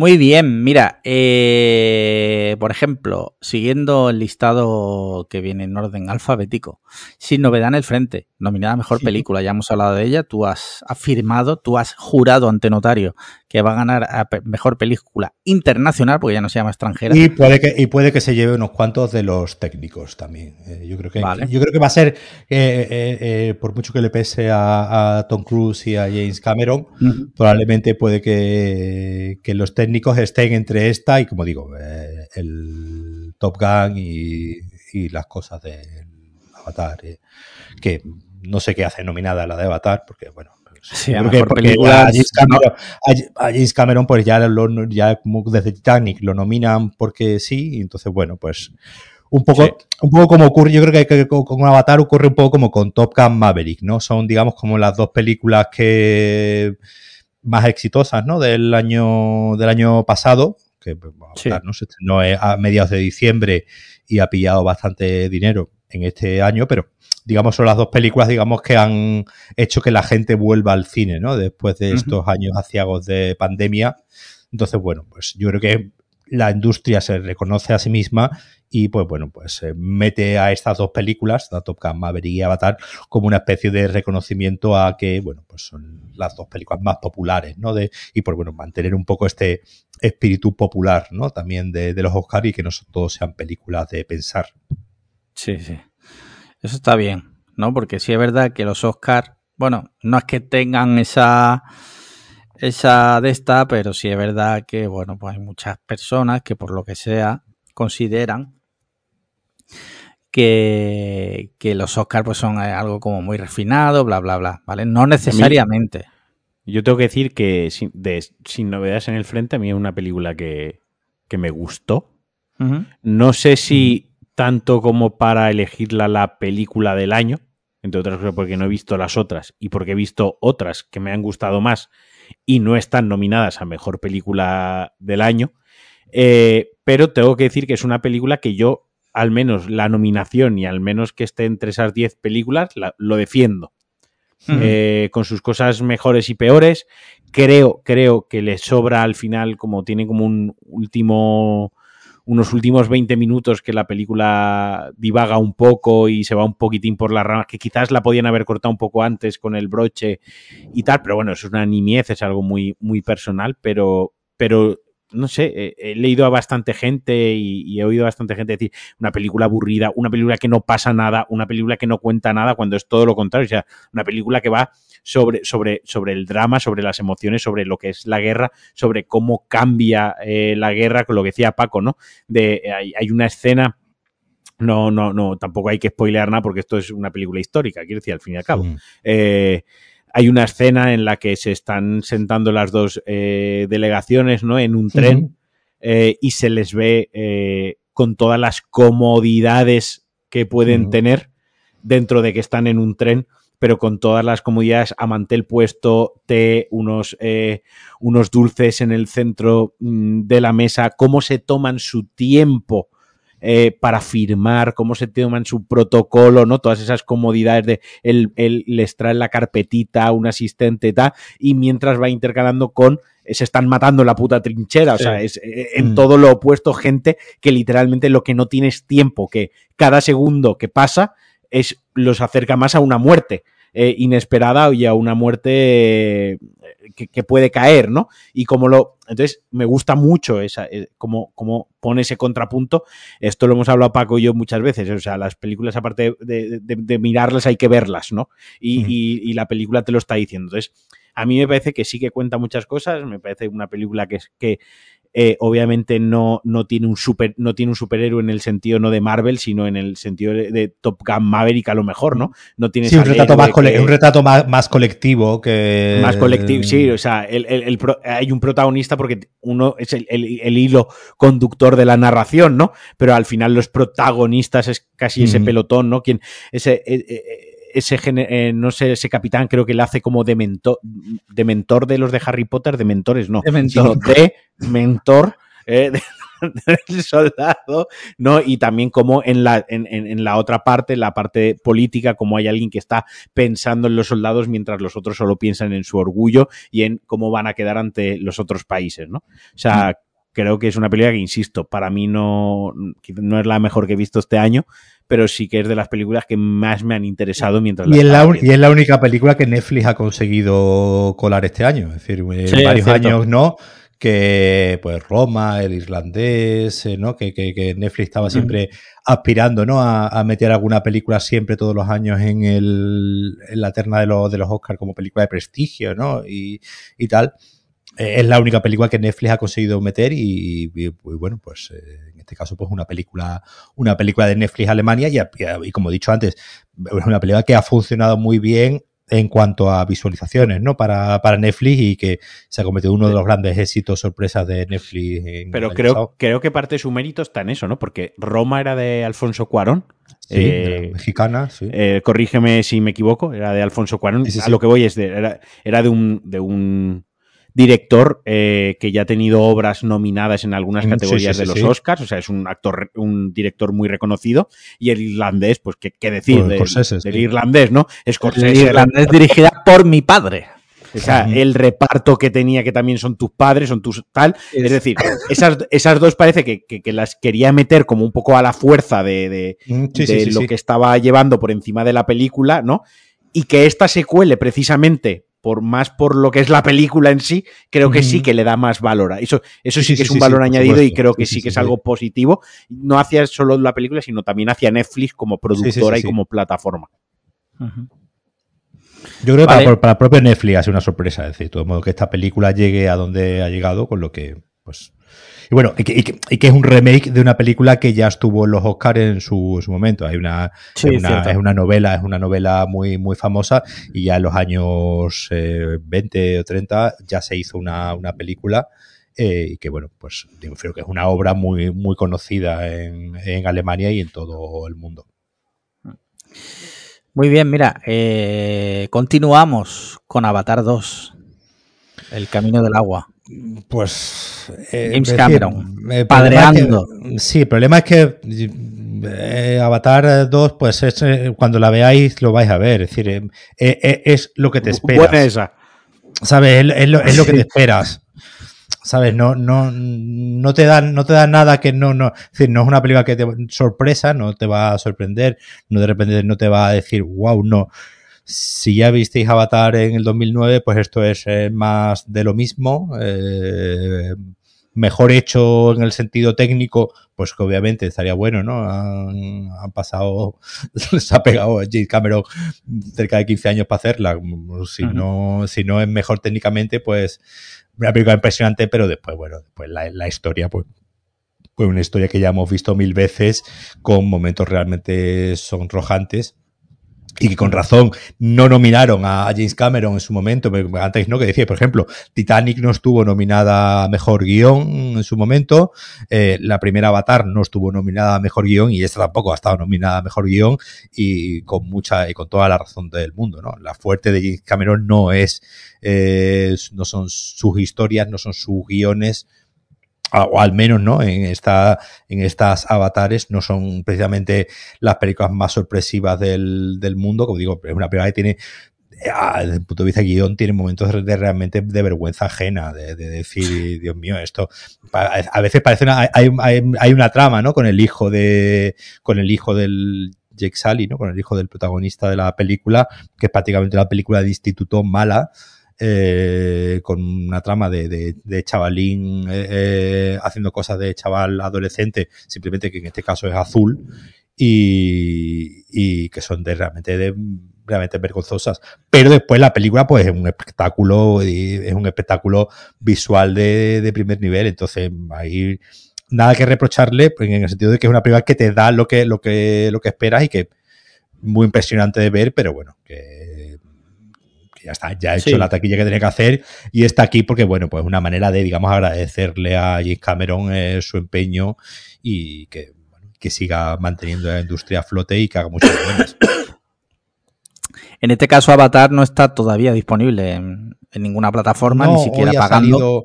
hoy ha salido que estaba para, para abril, es decir, para ya para después de, los de los Oscars. Bueno, no sé si es una buena idea o no que no esté antes de los Oscars, pero bueno, ellos sabrán. Ya la ha visto, ya la ha visto mucha gente, ya ha hecho taquilla. la taquilla que, ha hecho, o sea, que exacto.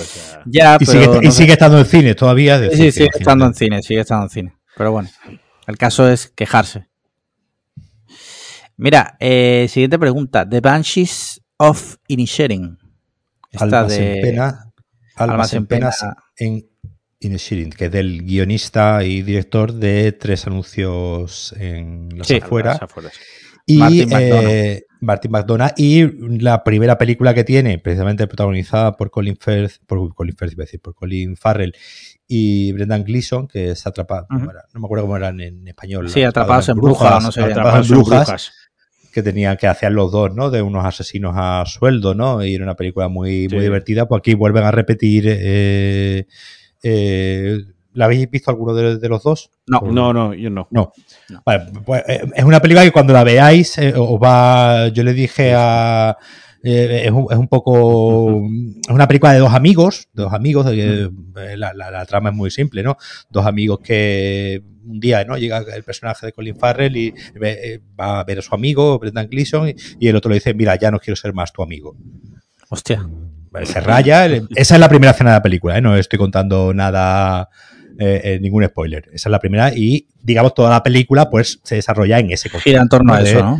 Gira en torno a eh, Colin Farrer, pues rayado, porque no sabe por qué este tipo ya no quiere ser su amigo, y el otro, pues que, pues, eh, de vez en cuando pues, le, va, le, va, le va dando un poco de, de razones, aunque al otro no le, pues, no le llegan.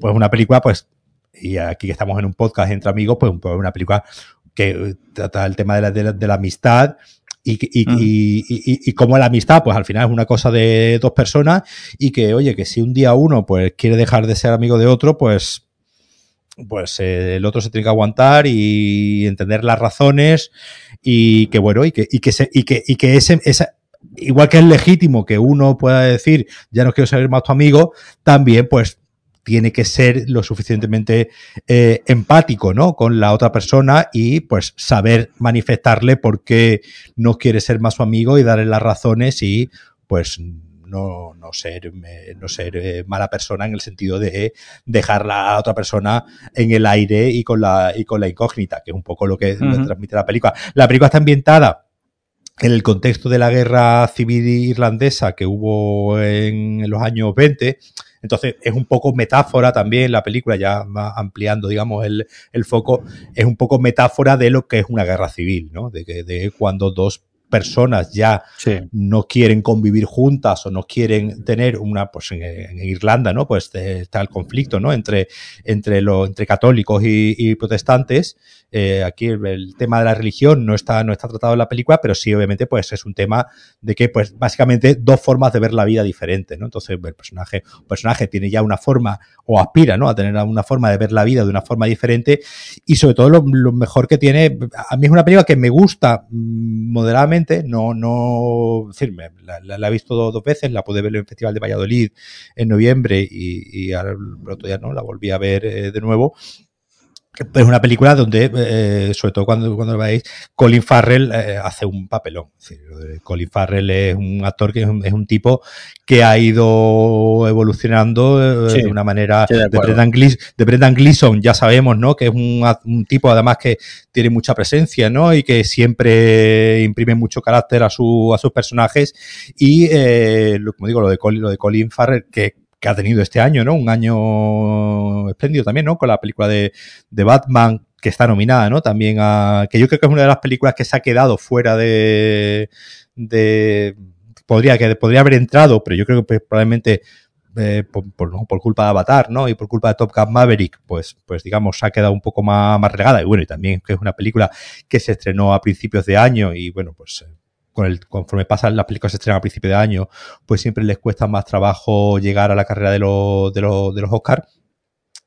Pero sí que, eso, que la, la película de Batman, que está nominada a Mejor Maquillaje, precisamente, donde veíamos a Colin Farrell, pues hasta arriba de, de, maquillaje, ¿no? Haciendo del pingüino, eh, es un tipo que, que, que, le da una humanidad al, al personaje que sientes una verdadera no pena y te compadeces de este pobre chaval que lo único que quiere saber porque su amigo ya no quiere ser su amigo y qué es lo que, ha hecho él. Y al final pues bueno las razones muchas veces son, son mundanas en el sentido que no me gusta como eres y ya está. Entonces antes no que hablábamos que hablábamos, que hablábamos de este tema de que de que, de que, que, te gustaría quitar de ti no tal es algo contra lo que ya pues obviamente pues no se puede no se puede luchar porque cada uno es como es y, ya está. Pero bueno, es una película muy bonita y sobre todo si os gusta el, todo el tema digamos, irlandés, ¿no? Este de, paisajes y de... Mm. También está en una... Es una isla ficticia, no es una isla que exista de verdad, pero bueno, son de estas islitas que hay en Irlanda. Y bueno, y toda esta idea que tiene la película de de un lugar, ¿no? Cerrado, donde los personajes que están aislados, que solamente se tienen entre ellos, y donde la amistad y el sentimiento de comunidad es algo muy importante. Y si se rompe ese vínculo de sentimiento de amistad y de comunidad, pues se pierde un poco el sentido de la, de la estancia ¿no? en esa isla. Pues, como digo, una película muy, muy, muy bonita en ese, en ese sentido. Yo entiendo que está y probablemente eh, Martin McDonagh gane el Oscar al mejor guion, aunque bueno, ahí, ahí ya. Eh, ahora cuando, cuando miremos un momentillo el guion, eh, pero bueno, es bastante. Aunque bueno, ya, ya lo ganó por la de tres anuncios en la afuera, aunque con lo que podrían coger y, tirar por otro, por otro lado. Hmm. Mira, pasamos a Elvis, Elvis Negro, Black Elvis. de Bath. De Bath, ¿Cómo se pronuncia Bath? Lurman. Lurman. Lurman. ¿Cómo se escribe? Lurman. vale. Este hombre es austriaco. pero australiano. Australiano, ah, mira. Australiano. Vale, vale, vale. Este hombre comenzó bueno, haciendo cine en Australia. De hecho, tiene una película que se llama Australia. Ah, vale, sí, sí. La de Hugh Jackman y Nicole Kidman. Sí, cierto. Elvis. ¿De qué va Elvis? de un futbolista. Totalmente, inesperado. totalmente inesperado de que va. El personaje muere al final. Spoiler. Pues va en un giro de guion eh, va sobre de cómo Elvis conoce a Forrest Gump. Sí. Es, el arco. Podría ir de. Podría ir de Elvis Crespo o de Elvis Costello. No, va de Elvis Presley. Que, eh, el rey del rock el rey del rock y por una película de Baz Luhrmann. Es decir, Baz Luhrmann, si habéis visto pues eh, Moulin Rouge, ¿no? que es su película más eh, popular, que también estuvo en, los Oscars en su, en su momento, eh, pues esto de lo que te podrías esperar de una película llamada Elvis y dirigida por Baz Luhrmann. A mí pues, me jode no haberla, mm, me jode no haberla visto. Que, la puedo ver, quiero decir, me jode no haberla mm. visto para hoy, porque a mí por el director me apetecía mucho, me apetecía mucho verla. Eres Baz Luhrmanniaco.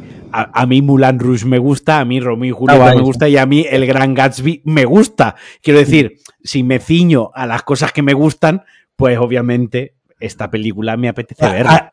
Aquí, al contrario de lo que ocurre con, con Avatar, es, eh, es, todo lo que te puedes esperar de, de, una película llamada Elvis, dirigida por Boaz Luhrmann, pero para bien. En el sentido, mm. pues, que la película, pues, es, tiene esta locura visual. Sobre todo tiene una primera media hora, ¿no? Primera media hora, 45 minutos, eh, con un ritmazo y un. Sobre todo las primeras actuaciones, ¿no? De, de, Elvis, cuando empieza, ¿no? A nacer la, la Elvis manía y cómo va captando, ¿no? Todo ese todo ese, pues, ese, ese, espíritu de cómo van haciendo la, de cómo van haciendo la leyenda, ¿no? De cómo van haciendo.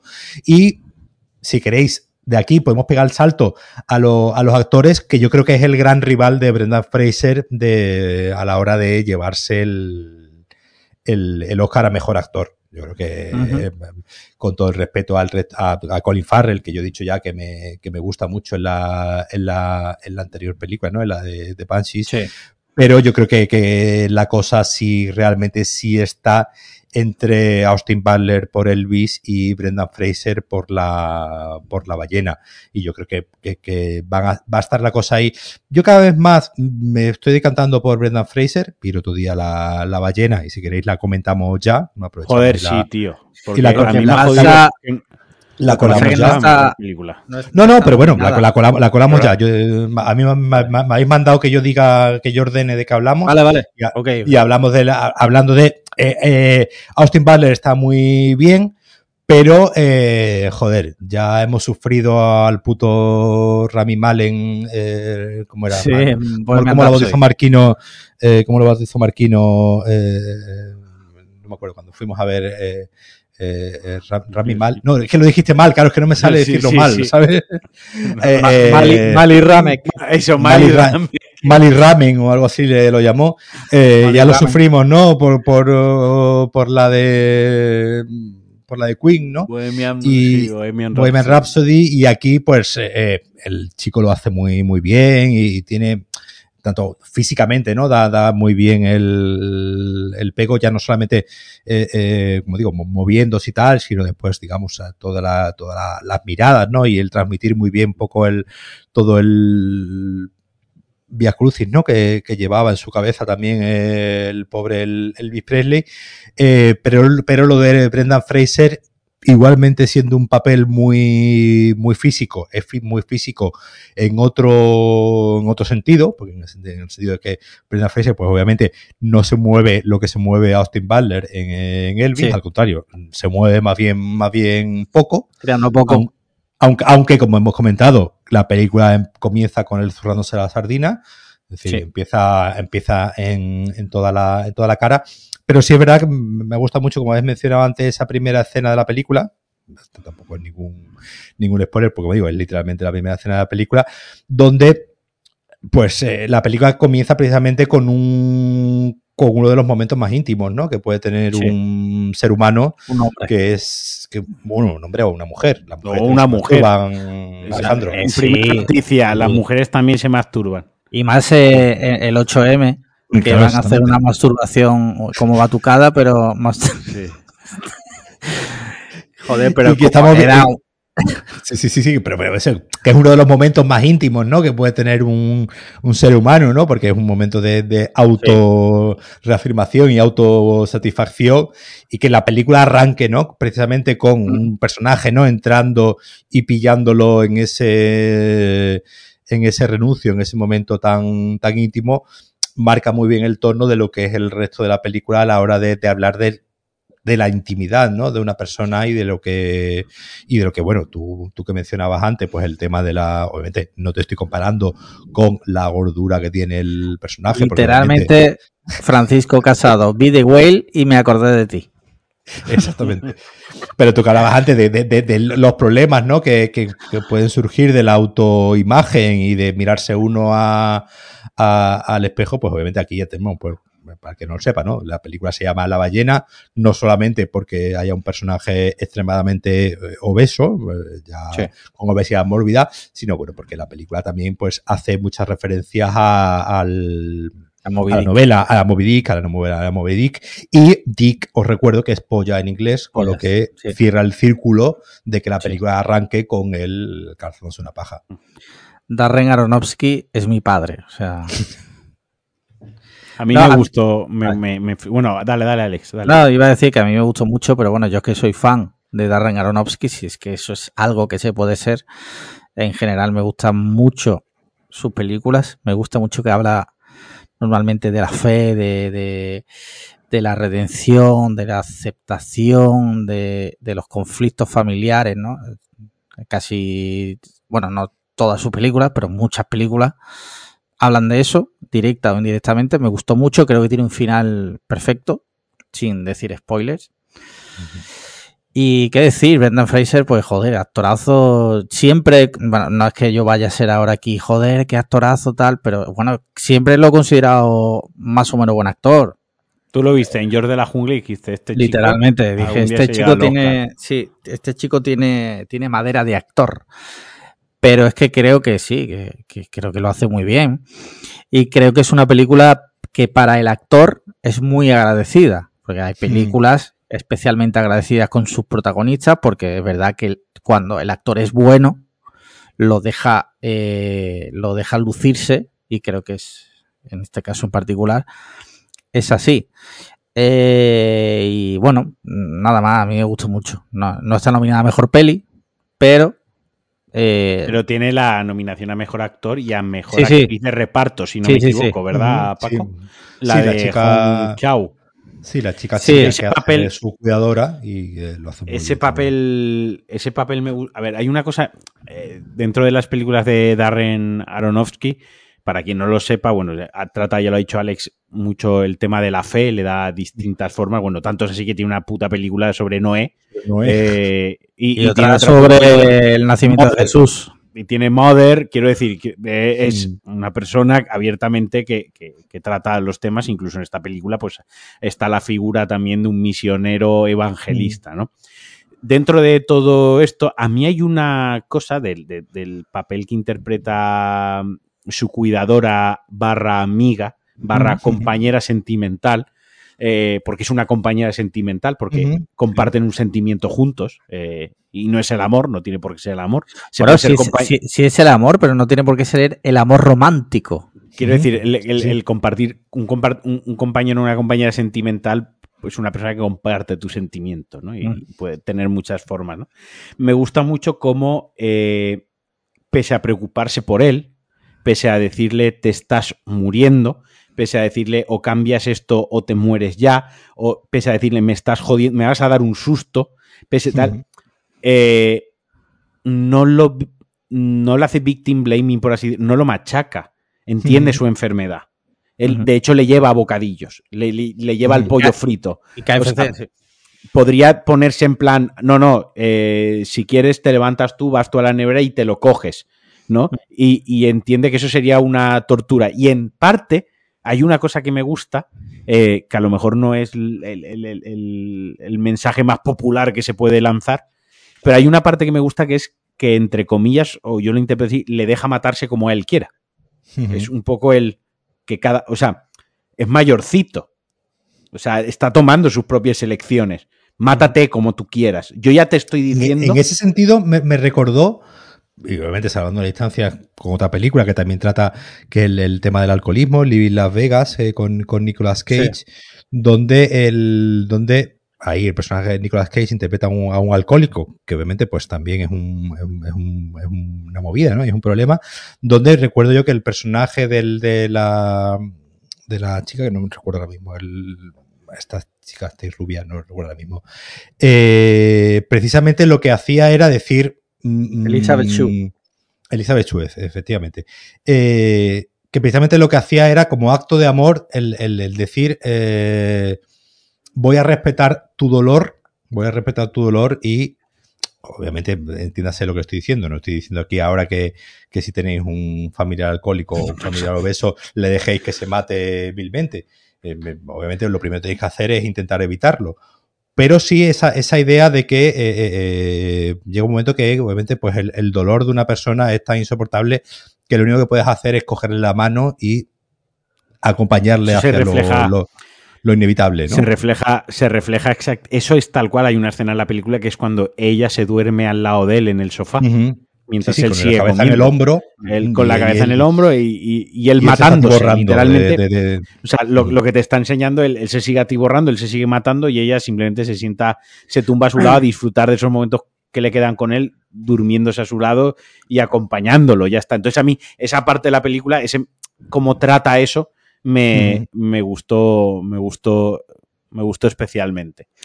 a mí me gustó eh, mucho la Al hilo de eso, por un poco de contexto, sobre todo para los más jóvenes, en la España de los 80, muchas madres y abuelas iban a comprarle heroína a los hijos. O sea, sí, sí, porque la otra relaciones, claro. Claro, es difícil porque, porque es, obviamente es, una relación compleja y no y obviamente lo, que, lo que la, intuición te dice es pues, pues obviamente pues no, no, vayas a comprarle caballo a tu hijo porque no, mm. es lo, no es lo más sano que puedes hacer en el mundo, no le des a tu novio una botella, otra botella más de whisky porque no es lo más sano del mundo. Y obviamente no le des un cubo de KFC cuando está ahí que no se puede, ni, mover, ni mover, obviamente no es, no es lo que hay que hacer, pero sí la película obviamente lo, lo, lo que hace muy bien es precisamente el reflejarte eh, eh, esa, ese, la complejidad del ser humano, que al final es lo, difícil. No es tomar la opción más sana para todos, sino la más sana en esa relación, en ese concepto, mm. en ese contexto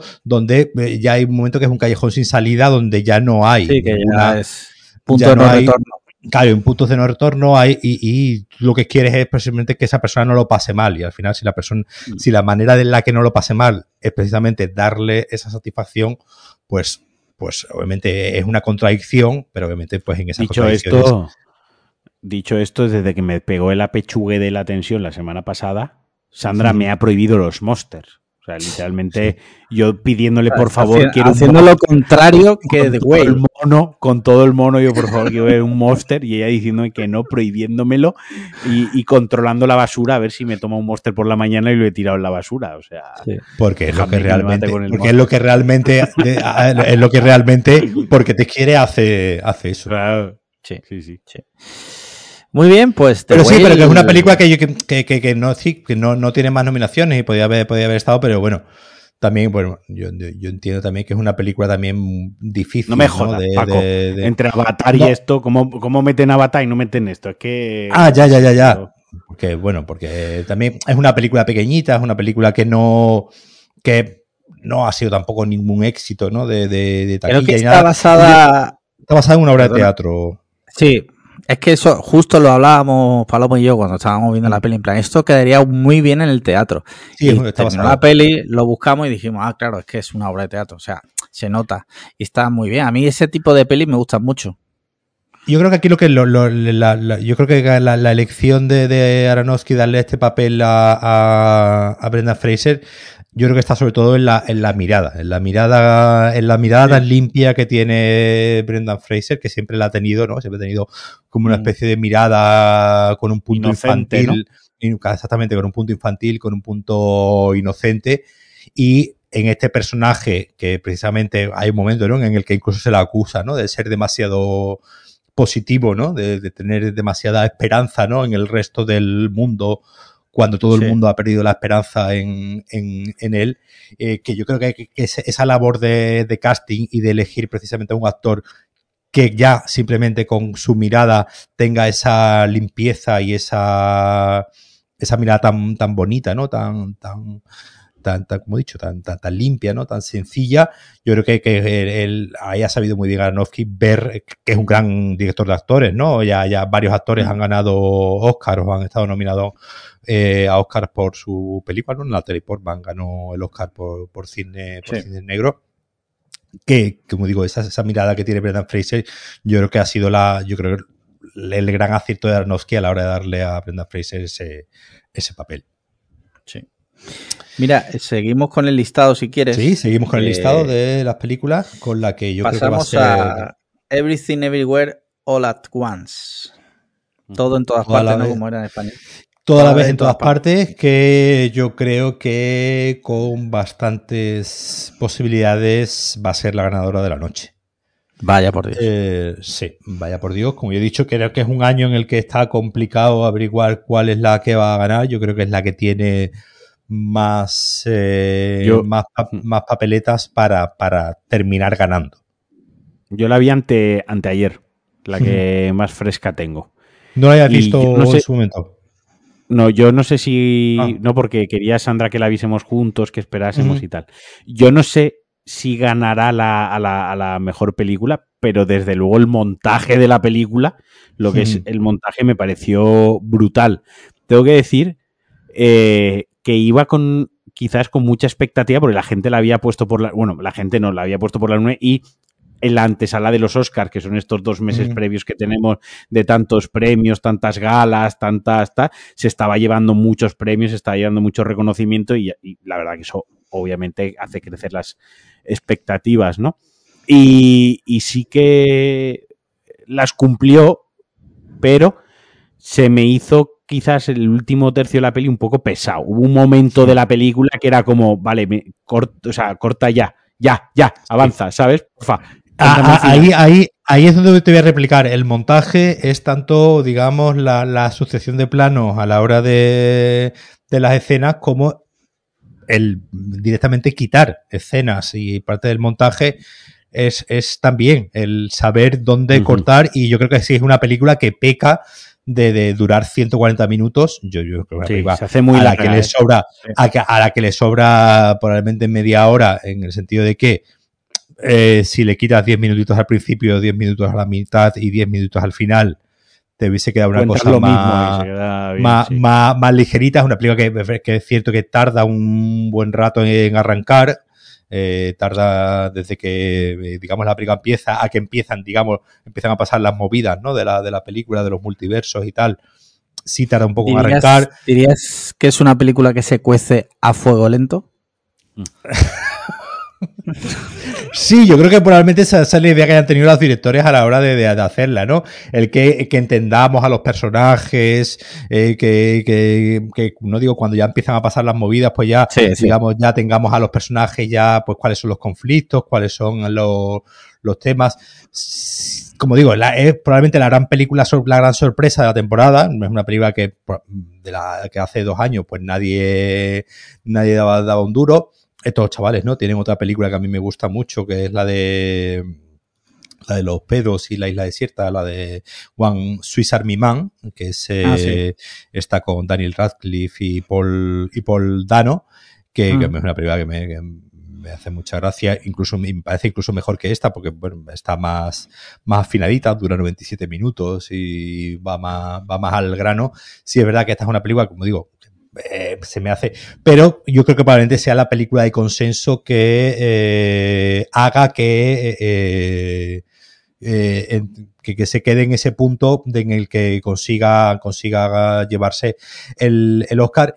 Y según estoy viendo un poco así, las, las las encuestas ¿no? de los últimos y los premios y tal, sería bastante probable incluso también que, eh, que termine incluso ganando eh, Michelle Yeoh el premio a la, a la mejor actriz, ¿no? Porque están, de hecho, comentábamos antes lo de los sindicatos y pues ahora, ¿no? Había salido los premios de los sindicatos de actores donde Michelle Yeoh ganó el premio a la mejor actriz frente a Kate Blanchett, digamos que es la otra gran, si hablamos antes de, ¿no? de Austin Butler y, y, y, Brendan Fraser, pues aquí la cosa sí es verdad que está entre Kate Blanchett y, Michelle Yeoh y parece ser que por lo que pinta la cosa, se está cosa, la cosa decantando por Michelle Yeoh con probabilidad. La, Michelle Yeoh, vamos, ¿qué vamos a decir de esta mujer? Que esta mujer que historia del cine. claro, yo tengo que decir que la conozco desde hace claro. O sea, de, porque salía en muchas películas de Jackie Chan. Entonces, claro, para mí no me pilla de sorpresa. Bueno, me pilla de sorpresa que haga cine más, eh, digamos, comercial y también como más eh, soberbio, no sé si es la palabra, o más orientado a, a este tipo de, de, público, ¿no? Y de premios y tal. Pero es verdad que no me sorprende sus dotes, quiero decir. La tía, pues, joder, lleva toda la puta vida actuando, ¿sabes? de hecho, hay como, hay, hay una pequeña referencia autobiográfica, ¿no? Dentro de, la película, donde uno de los multiversos, ella estudia Kung Fu, se hace campeona de, Kung Fu y gracias a eso forma, entra a formar parte de la industria del cine grabando películas de acción asiática, ¿no? me gustó mucho, me gustó mucho ese pequeño detallito, ¿no? Hmm. Y después creo que es una película muy imaginativa y yo, creo que, que, sabe sacar muy bien partido de sus actores, ¿no? Tanto yo creo que, uno de los Oscar cantados de la película del, de, la de, esta ceremonia, yo creo que sí va a ser el de, el de actor eh, secundario, ¿no? no, me sale decir nombre, que, que Hui Kwan. El, que hace de su marido, ¿no? Que era, eh, sí, que era, el niño de Indiana Jones. Era el niño de los Goonies y, e Indiana Jones. Eh, y pues bueno, en Hollywood gusta mucho, ¿no? Este rollo de los las resurrecciones, ¿no? Y los eh, y la, los actores, ¿no? Que han pasado de repente, que es un poco el caso también, ¿no? De, de Brendan Fraser, pues Brendan Fraser pues tuvo, ha tenido, tuvo su, tuvo una serie de, de movidas, ¿no? Con un un abuso sexual también, eh, un acoso, ¿no? Por parte de un, de un, componente de los globos de oro que le provocó, ¿no? Unas eh, depresiones y tal al hombre y, ha estado varios años, ¿no? Eh, un poco desaparecido y digamos que esta idea de, de las resurrecciones, ¿no? Y de repente este señor que, pues eso, que, que le ha contado, ¿no? Que, que, hasta muchos años que directamente no le enviaban, ¿no? Papeles y bueno, y, y trabajando de técnico, eh, trabajando de técnico y trabajando, ha seguido trabajando, pero digamos, no en primera línea, y pues, eh, pues un tipo que, bueno, pues que, pues que en las, eh, en todas las, eh, todos los premios estos que se están dando últimamente, y en todas las entrevistas que se hacen, pues es un tipo muy, muy afable y yo creo que esto siempre gusta y bueno, lo hace, lo hace, lo hace bien y yo creo que es el más que probable, eh, yo creo que es el único, es, el único mm, premio a actuación que yo doy, doy prácticamente como seguro, el suyo a, mejor actor eh, secundario porque bueno, pues, eh, está nominado también el, lo dijimos antes, ¿no? El, el de mm, Brendan Gleeson por eh, Almas en Penas eh, Inisherin, un actor de los Fabelman que sale 10 minutos. Eh, Barry Cogan, el chico este que hace de, Joker en Batman en la escena esta final de... Y bueno, que salía también en chico irlandés, pero yo creo que es el, más que probable que toda, en todas partes, como mínimo, este Oscar se lo lleve y después el de película yo es el que como digo, veo más probable precisamente por eso. Porque, Yo tengo que decir que no, no conecté nada con la peli y no, no me gustó nada. La verdad, o sea, bueno, no me gustó nada, le di un 3 sobre 5. Sí, sí, sí, sí. Pero no sé, no sé si es porque iba con las expectativas por las nubes y me jugó una mala pasada, pero sinceramente no se me hizo larga, se me hizo aburrida y pero eso, eso, eso, eso dices tú le, ha pasado a, mi hija. Yo fui con mi hija a verla al cine y mi hija se quería pegar un tiro eh, a mitad de la película. Estaba ya Dios mío, ¿esto cuándo va a acabar? Y cuando le dije que duraba dos horas y veinte, me dijo, hostia. Eh, eh, decir, me, me, Vaya jugarreta más hecho, padre. Sí, sí, me ha hecho un jugarreta. yo, yo sé que es verdad que es una película que a mucha gente se le ha hecho muy, muy pesada, aunque bueno, yo, yo me quedo con, la, con su originalidad y con, bueno, que tiene sus problemas, pero me pesan más las cosas buenas que tiene la película las cosas buenas. que las malas.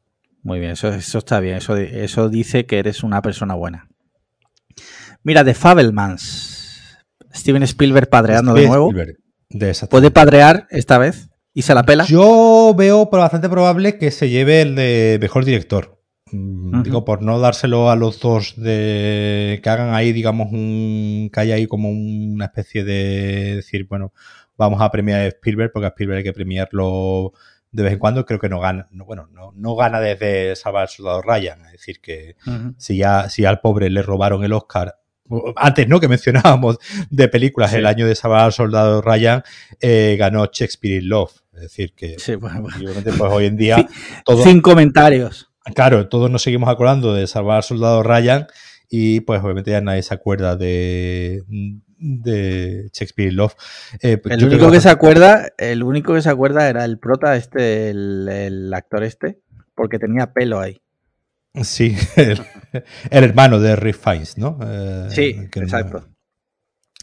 Y pues de Fabelman, a mí, es una, a mí es una película que me gusta mucho. O sea, yo, yo, esa fui, si fui a verla al cine y, y, a mí Spielberg siempre me suele gustar. Me, Spielberg me gusta mucho eh, como rueda. La película tiene, tiene, una cosa, es decir, la película eh, cuenta, ¿no? La, la vida de un poco de, de, del Spielberg niño y adolescente, ¿no? Y cómo va descubriendo el cine y cómo va a la vez que va descubriendo el cine, pues va descubriendo, digamos, el mundo de los adultos, en este, este caso, pues de sus padres, ¿no? Que se separaron, eh, siendo él, siendo, el adolescente, y cómo esto, pues, digamos, eh, usa el cine, digamos, como una manera de, pues, eh, pues de, evadirse ¿no? de, esa, de esa realidad dramática que tiene en su, en su, en su casa. Y, lo que hace Spielberg muy bien es, por un lado, pues obviamente contarnos cosas que ya sabemos, si habéis visto el, documental este de Spielberg que está en HBO, donde se cuenta un poco también cosas de su vida, pues más o menos no te cuenta nada que no sepa, pero como digamos, como él eso lo va encadenando con muchos muchos temas de su, de su cine, ¿no? Eh, eh, Mauro, ¿no? Preguntaba en el, en el grupo que que no recuerdo si me preguntaba por una película en concreto, eh, eh, pero es una película que está continuamente haciendo referencias al propio cine de Spielberg, ¿no? Hace referencia a ET, hace referencia a, las Indiana Jones, hace referencia, por supuesto, al, al, judaísmo, ¿no? A todo el tema de, pues, de la Segunda Guerra Mundial y y el tema después de la lista de Schindler, ¿no? Y de, lo, de los judíos. Ese tema lo, tiene, lo, tiene enquistado el hombre. Sí, sí, sí, sí, sí, no, y, hombre, y en la película se ve, ¿no? En la película se ve mm. todo que el tema del, judaísmo pues está muy presente en su, en su, formación como persona, ¿no? Ya, ya, no ya no desde un punto de vista religioso, sino pues digamos desde el punto de vista, digamos, de social, ¿no? Sobre todo. Eh, Ah, pues obviamente el tema de la guerra, ¿no? En la película vemos, ¿no? Como una, de las primeras películas cortos que él hace, pues es una, una, guerra, ¿no? Con, su, con sus amigos y entonces lo vemos a él dirigiendo. Entonces es una película que es muy, que es muy, que es muy simpática en ese sentido, en cómo va, en cómo el propio Spielberg, digamos, va haciendo como una especie de, de resumen, ¿no? De toda su, de toda su obra, de toda su, de toda su carrera y eh, pues eso, conectado pues con sus propios, con sus propios traumitas y sus propios, y como siempre eso con Spielberg, rodado con una exquisitez y con una manera de rodar que tiene Spielberg soberbia, eh, mm. narrador, ¿no? Superdotado a la hora de, contar con imagen, con cuatro planos, eh, cualquier emoción que, es digna de, ver. Yo cuando, cuando tengáis oportunidad la, recomiendo y sobre todo si soy fan de sí, te, Hombre, joder, es que imagínate. Imagínate no, gustas de Spielberg, Claro, Imagínate no gustas de Spielberg. Hay gente que, por lo que sea, a lo mejor no quiere ver eh, películas de Spielberg, prefiere ver las del niño de Aida por ejemplo. Otro gran director que no, que no ve películas. No sé, no sé por qué esa referencia. No, pero las dos caras de la misma moneda. Mira, siguiente película. Tar, Protagonizada por Kate Blanchett. De Todd Field. Eh, pues, pues, esta es una película de, actriz. Esta, es una película de Todd Field. Este hombre tenía ese guion hecho. El pobre se ha pegado 15 años para para intentar hacer la película. le costó mucho trabajo levantarla y bueno, hasta que no. Pero es una película, no es decir, aunque, aunque tuviese el guion hace mucho tiempo, eh, eh, es de las pocas películas, creo que, bueno, junto a Triángulo de la Tristeza, creo que sí, sí, junto a Triángulo de la Tristeza es la única película bueno, y Top Gun Maverick, pero bueno, Top Gun Maverick está un poco. Eh, que, que, se ambienta en la actualidad con todo lo que ella con todo lo que ella conlleva, ¿no? Tanto en TAR como en Triángulo de la Tristeza. Y si os parece, hablamos de la hablamos de las dos, porque Triángulo de la Tristeza sí la habéis visto los dos, ¿no? Sí, sí. Sí. Eh, eh, en, esta vemos a una, a una señora que es eh, directora de orquesta y pues vemos pues el uso de las redes sociales, vemos cómo, cómo esta señora pues digamos tiene que lidiar, pues es una directora de orquesta muy, muy prestigiosa, pero pues que tiene fama de un poco hija de putilla, ¿no? De, pues, de genia, de genia, pues con las cosas de, de los genios. Igual que Spielberg es un genio del que, del que siempre se habla bien, ¿no? Y no, eh, y no vas a escuchar a nadie hablar mal de él y parece que no, que no tiene ningún, ningún esqueleto en el armario, ni, eh, está, tenemos la figura del genio, del genio, pues, eh, un poco déspota, un poco. Tipo Elon Musk. Exactamente. claro. Eh, pues un, poco sí, porque la, porque la película hay mucho, hay mucho Twitter, hay mucho, ah, ahora mucho del tema de la, del, tema de la cultura de la cancelación que se provoca a raíz, ¿no? De la, de las redes sociales y a raíz de la, la opinión pública, ¿no? Que tenga el... Eh, es una película que conecta también muy bien con el tema de, de Harvey Weinstein y los abusos de poder, ¿no? En este caso, pues, es una mujer, pero igual, pues, siempre que una, una persona cuando tiene una posición de poder, en este caso, una directora de orquesta, pues esa posición de poder le hace a muchas veces hacer cosas que eh, eh, están realmente, realmente feas y que claro que en el caso pues de una persona que se dedica a algo artístico que supuestamente es algo bello y bonito pues digamos pues un poco podría resultar contradictorio pero bueno al final un poco lo que te dice la película no es un ser humano con sus luces y sus y sus sombras. A mí una película que me, que, me, que me gusta mucho también más, eh, más intensita, pero, pero, una, pero tiene la película cuando la veáis tiene un sentido del humor, ¿no? Tiene una retranca la película precisamente, como digo, en este, en este tema de, de cómo vemos a, a, a, los genios, ¿no? Y cómo vemos a, a la gente que parece, ¿no? Que está por encima de, del bien y del mal. Tiene la película un, un sentido del humor así un poquito esquinado, un poco de humor negro, al contrario del Triángulo de la Tristeza, que sí me parece que tiene un sentido del humor eh, mucho más burdo, mucho más vasto, mucho más obvio mm, y que a mí me parece mucho más, más facilón. Me parece que el humor que tiene... El humor que tiene Tar, vomitando y cagando. ¿eh? El humor que tiene Tar, yo diría que es un que es un humor, que es un sentido del humor, como digo, un poco mucho más, mucho más inteligente que el sentido del humor del Triángulo de Tristeza, que yo lo pondría al nivel de eh, el niño en, el colegio que pinta una polla en la pizarra y a todo el mundo se descojona de risa. ¿Sabes? Joder, yo es que tengo una polla pintada en la pizarra que tenemos de imán en la nevera. ¿Ves? Pues ya está. Entonces, es real, eso. Ahí está, es pues. real. Pues es, es, Marquino viendo la película y diciendo, buah, soy yo literal, ¿no? Yo es pues, que en la escena esa que decís de Triangle of Sadness, yo estaba descojonadísimo. no me podía estar riendo más. Y, o sea, Paco, entonces en tu caso dirías que Tar y Triángulo de la Tristeza son dos caras de la misma moneda. Y para mí son dos caras de la misma moneda. No, y, además, eh, por una vez, por una vez podemos decirlo que sí, en cuanto a. Eh, sí, sí, en cuanto a, pues, a la hora de hablar de de lo que, lo que es la gente con poder, ¿no? Al final en, el Triángulo de César también vemos a gente poderosa, vemos a gente poderosa por ser guapos o poderosas por tener mucho dinero o poderosas por eh, no vamos a hacer ningún spoiler, pero bueno, por, por, la parte, en la parte final, ¿no? Donde una persona, de repente, uno de los personajes adquiere de repente un poder inesperado y al final es igual de hija de puta que, que el resto. Correcto. A, mí es una, a mí es una peli, eh, a mí es que ese, ese, ese discurso de al final todos somos igual de malos me parece un poco tramposillo. Entonces, bueno. Eh, no creo que de ese discurso, ¿eh? Yo no me quedé con esa impresión, ¿eh?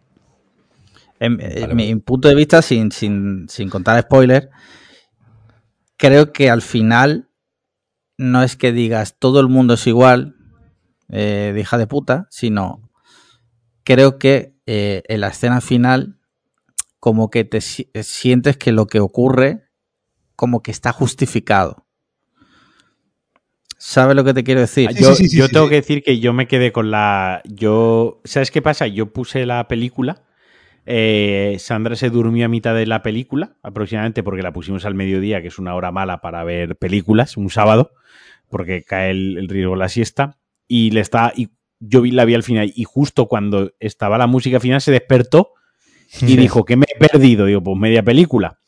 Dijo, ah, pues voy a volver a ponerla. Y la puso otra vez y yo pues eh, por inercia volví a ver otra vez, literalmente aquí, de seguido volví a ver la mitad de la película, del, del tirón, ¿no?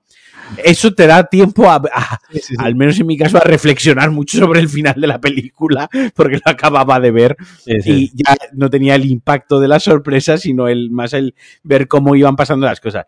Y yo sí que creo que me quedé, eh, y cuesta mucho hablar esto sin hacer spoilers. Sí, es complicado. Pero yo creo que es que el, último minuto, cuando una de las protagonistas que tiene poder desde el principio, una posición privilegiada, ha perdido esa, posición privilegiada, se da cuenta que va a recuperar esa posición privilegiada otra vez respecto a otra persona y le dice, ¿puede ser mi asistenta? Para mí justifica todo. O sea, es. Yo me quedé con ese. Es como. Esto es que, claro, es lo que dice Alex, ¿no? Es como que justifica lo que había pasado. Yo no lo vi tanto por todos somos unos hijos de puta, sino como los privilegiados cuando pierden los privilegios, son muy, ay, se sienten como muy, pobrecito yo, he perdido el privilegio, pero a la mínima que ven que alcanzan de nuevo el privilegio, no han aprendido nada, no han aprendido la lección que es estar sin privilegios, ¿no? Y es algo que se ve en el mundo real cuando eh, hay personas, eh, por ejemplo, Bill Gates, voy a poner el ejemplo, lo voy a exagerar al, al máximo. Bill, Gates. Bill Gates mañana se queda con cero euros en su cuenta corriente, ¿vale? y Big Gates sigue siendo multimillonario, pero no porque tenga dinero, sino porque él hace una propuesta de, un negocio y el dinero le llueve, porque es el puto Bill Gates. Me explico, siempre va a ser millonario, ¿no? Entonces, eh, esta gente que aunque pierda los privilegios, los puede volver a recuperar antes o después de una manera o de otra, no aprenden la lección no aprenden la lección y yo me quedé más con ese mensaje más que él, todos somos unos hijos de puta, más que nada porque yo ya doy por sentado que todos somos unos hijos de puta y que todo el mundo, llegado al momento de estar en cierta situación de poder, en mayor o menor medida, de manera más consciente y consciente, acabas ejerciendo ese poder porque está en la naturaleza del ser humano, es, intrínseco en nosotros, ¿no? Entonces yo, me quedé más con, la otra parte, con la de la moralina de De todas formas, yo, yo banco la película 100% solo por la escena del principio del restaurante. O sea, esa conversación. Eh, sí, sí, sí. O sea, 100% me flipó porque además que se recrea. Y, solo por eso para mí merece la pena. Sí, a mí la, la, película tiene, tiene hallazgo, ¿no? Yo, entiendo que tiene, tiene cosas muy ingeniosas. A mí, por ejemplo, me hicieron mucha gracia lo, lo, la, la, pareja de viejecitos, ¿no? Que va en el que no, no, vamos, no vamos a decir a que se dedican, ¿no? Pero es decir, todos los que están en el, en el barco, en el, no hay ni uno bueno.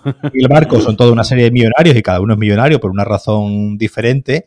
Y hay dos viejecitos que cuando empiezas a, a ver, ¿no? Y empiezan a, a contar eh, eh, así de forma esquinada, ¿no? Cuál es el, la, su fuente de ingresos, pues, pues me pareció. Pero me, me parece que ahí un poco lo que decía, lo que decía Alex, ¿no? A mí me parece que es una película que, que se gusta demasiado en ciertos momentos. Yo creo que le, le, ocurre un poco eh, eh, como le pasa a, a, Everything Everywhere All at Once, que, que, que, se gusta demasiado y, y, probablemente muchas veces alarga demasiado cierta. De cierta hecho, la, la, escena, la, escena, por ejemplo, de que les da el ataque de, de vómito y de, mm. y de, diarrea es muy larga. O sea, sí, sí, sí, sí, sí. muy larga. A mí me parece que en ciertos momentos se gusta demasiado y alarga demasiado cosas que eh, si la hubiese recortado y dejado un poquito más, más afinadita, eh, lo hubiese disfrutado más como, como comedia. Pero bueno. Bueno, la vida, vedla. Está, eh, que, y, y yo, yo, yo, esta es la que yo creo que podría dar la sorpresa, sobre todo en la, en la obviamente no está, no está en la categoría de, de, película internacional, porque es una película, aunque sea sueca, está eminentemente hablada en, en inglés. Pero yo creo que sí podría dar la sorpresa en los apartados de, en el apartado de guion original, ¿no? Porque, uh -huh. bueno, en el guion sí, siempre, suele, siempre, suele, muchas veces a lo mejor votarse o ganar algo que no sea eh, exactamente lo que, lo que vaya a ganar, digamos, porque, bueno, pues la gente cuando vota, pues suele repartir muchas veces a lo mejor el voto entre varias, y yo creo que podría, podría dar la, la sorpresa de, de llevarse eh, el guion original, no, no, es porque no es, no es la, el que más me gusta a mí, sino que, digamos, a la hora de, de, de hacer de, de, adivino. O sea, tú utilizas tu cerebro como si fueras de la academia y opinas eso. Exactamente. Muy bien, mira, siguiente película, penúltima de las nominadas a mejor película, hemos dejado la mejor para el final. Uh -huh. Top Gun Maverick. Padreada. Padreada. Padreada. De Top Cruise. Sí, sí. Es curioso esta nominación, ¿no? De, la película sí. más taquillera del año 2022, el propio Spielberg, ¿no? Se acercó el otro día a decirle a Tom Cruise que había salvado al cine. Lo, ¿no? cogió, lo cogió, por lo visto dice en la fuente que lo cogió así de los huevos y le dijo, esto que tengo aquí en mi mano ha salvado la industria, ha salvado el cine. Gracias por tener estos cojones. -huh. no, no, Eso es lo que ver, dicen mis fuentes. Hay que... Me, hay que no me gusta. ¿Qué iba a decir? ¿Qué iba a decir? ¿Qué iba a decir Marquino? No, no, nada, nada, nada relevante a la altura de, de, lo que tú has dicho, lo siento, no, no puedo aportar nada más. No, a ver, hay que poner en contexto que esta película lleva dos años terminada. Esta película podría, podrían haberla tirado al pozo de. Sí, esta película se iba a estrenar en el año 2020. Es decir, cuando sí. la. en verano de 2020, ¿no? Y, y, y el propio Tom Cruise digamos, fue productor de la película, fue el que puso los cojones encima de la mesa y dijo, esta película no se tira a una plataforma, porque en Paramount querían, se sabe, ¿no? Querían pues venderla a Netflix o venderla o venderla a Amazon o venderla y estrenarla en plataforma y el propio Tom Cruise fue el que dijo, no, esta Tom. Cruise, literalmente Tom Cruise entró en el despacho de la Paramount, uh -huh. puso una foto encima de la mesa la empujó así a los directivos de la Paramount, la señaló con el dedo y dijo, el biopic de Gimliano va al cine. Esto se estrena en sala. ¿Estamos? A Gimliano no le podemos hacer esto. Entró con un cartel, con una foto y dijo, do it for him. Exactamente. O sea, Gimliano didn't do nothing wrong. This is for him. ¿Vale? Y dijo, ok, estamos. Y dijo, vale. Y ahí se acabó la conversación totalmente. acabó la conversación y los de Paramount pues se tuvieron que tragar sus palabras y aguantar dos años la película metida en un cajón. Bajo llave. Bajo llave terminada. Y, Había un gallego con el avatar de Maverick puesto en redes sociales y estaba ahí holdeando la Vosotros habéis visto asbestas, ¿no? Pues como. eso es lo que va a pasar, como no sé. Eso es lo que va a pasar, como no me la estrenéis en el puto cine, porque yo soy él. Pues de hecho, se cuenta, de hecho, se cuenta que, gran parte del presupuesto de la producción se fue en que Tom Cruise se fue a, Galicia a pasar 15 días con Gimliano, ¿vale? Y le pidió consejo. Le dijo, ¿cómo puedo ser más eh, macho alfa encima del avión. O sea, una 16 no es suficiente. La chaquetita no es suficiente. Ir en la moto sin casco no es suficiente. Quiero ser tú, bro. Quiero ser tú. Le dijo eso. Y pasaron 15 días juntos. Ahí se le fue mucho dinero a la Paramount, porque Gimliano es un tío de, gustos y, derrochador. No paga el Patreon. O sea, es muy derrochador. Eh, y ahí se le fue mucho dinero y claro, tenían que recuperarlo. Bueno, pues lo, han recuperado, lo han recuperado. Aquí mi aportación de Top Gun Maverick para los Oscars. Al final, al, fin, este, al final esto, este juego, al final va a salir caro, me parece. Mal, Asbestas sí, precisamente, has visto Asbestas 2 el retorno. dirigida, dirigida por Eduardo Casanova, no te jodas. Que eh, volviendo un poco a Top Gun Maverick, yo creo que esto es una nominación un poco como un gesto de, agradecimiento a, Tom Cruise y a toda la gente involucrada en que esta película pues haya hecho. Escucha, que te digo una cosa. Que, que lo del gesto de reconocimiento, que no, que no, que esto va en serio, coño. Toma, asumo. Que el gesto de reconocimiento a lo que ha hecho Tom Cruise por la industria, ¿no? Y, y, que, y que y que apueste por este cine blockbuster ochentero, noventero de lo que construyó Hollywood eh, pasada la época de Babylon, ¿no? O sea, Babylon es como empezó Hollywood, pero lo que asentó Hollywood y el mito de las estrellas de Hollywood, de los blockbusters de Hollywood, eso fueron los 80, los 90, y, y, sin ver, yo no he visto Top Gun Maverick, pero vaya, esto es un homenaje, esto es una oda y esto es ese cine, ¿no? Como son las de Misión Imposible, al fin y al cabo, de, de, de Tom Cruise, ¿no? Pero, pero, y acabo, el, abrazo este de, Spielberg diciéndole gracias, has salvado al cine, ¿no? Es como que, eh, entre comillas, hace de menos otras muchas producciones que también salvan al cine y que también hay muy buen cine y que sí, obviamente, no hacen la barbaridad de taquilla que hace Top Gun Maverick ni llenan las salas como las hace, pero coño, también nos han regalado muy buen cine, también han salvado al cine y también ha hecho que la gente vuelva a ir a las salas de, cine, ¿no? O sea, no sé si, me estoy, no sé si estoy expresando el punto que es como que sí, que, que, que okay, para empezar, pero, para empezar, no, a ver, Top Gun Maverick, eh, para empezar, es una película muy bien hecha. Y, esto parece, puede parecer una tontería eh, hablando, pero bueno, en unos tiempos que estamos hablando de, vosotros hablabais, ¿no? El otro día de las películas de Marvel y, y, habla pues de los blockbusters y bueno, eh, de del, del un poco que cada vez más, ¿no? Cuesta ver un buen blockbuster, eh, pues, pues, bueno, yo me, he mencionado, ¿no? Antes la de Batman, por ejemplo, también, pero películas como de Batman o películas como Tocan Maverick bien hechas, es decir, eh, eh, eh, pensando, pensando en el público, pero pensando sobre todo en hacer una buena película, que, yo creo que es el problema, ¿no? Que tiene, que tiene Marvel ahora mismo, que está más pendiente a otras cosas que en hacer realmente una buena película donde pues, pues haya unos personajes, donde algo que es fundamental, que se entienda lo que se ve, que, que lo que se vea provoque una emoción, que, que, eso, que, te provoque por un lado una parte, digamos, emocional de los personajes, pero por otra parte eh, eh, el, gran espectáculo que es eh, Hollywood, que un poco, ¿no? A lo, que aspira Babylon, o, al, menos de lo que, de lo que, de lo que bebe de, de esa idea del cine como, como espectáculo, Top Maverick Top Gun Maverick lo recupera y, lo, recupera en un tiempo donde cada vez resulta más difícil ver una, parece que el único que hace blockbusters buenos y de calidad es Christopher Nolan y, para, de, para de contar, ¿no? Entonces que, venga un tío como Tom Cruise, que como bien dicho antes, las películas de Misión Imposible yo creo que son una buena muestra que nos podrán gustar más o menos una u otra o tener eh, eh, cada uno nuestra preferida, pero son películas donde tú ves, ¿no? Que hay un cariño por el cine bien hecho y, no este montaje, tú hablabas antes del montaje, ¿no? De este montaje picado donde no se entiende nada de lo que estás viendo, donde mm, se suceden las escenas de acción sin ningún, sin ningún sentido y sin ninguna puesta en escena que al final es lo que debe ser el, cine.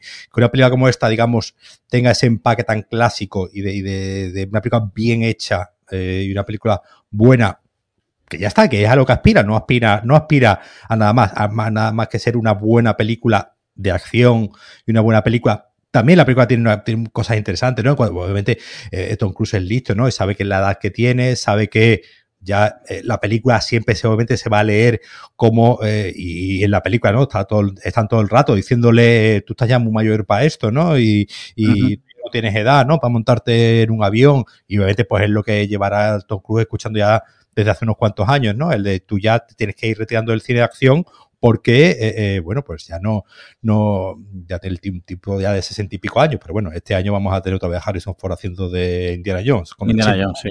Con 80 años, es decir, que, eh, esa, como digo, ese, ese, esa idea de una, un blockbuster bien hecho, con cariño y, cinematográficamente solvente, en realidad pocos tenemos en el Hollywood actual y como he dicho, he mencionado Batman de este año y, poco más, eh, es algo que es algo que también es, digno de digno de apreciar y que yo creo que es, que es lo que ha llevado a mucha gente al cine también a, verla porque la verdad es que es una película que no estaba en el radar de nadie de, que fuese a hacer el bombazo que ha sido y ha sido pues, esa idea de recuperar no una cierta un cierto cine de, de como de otra época traída al... Sí, finales de los 80, principios de los 90, un poco.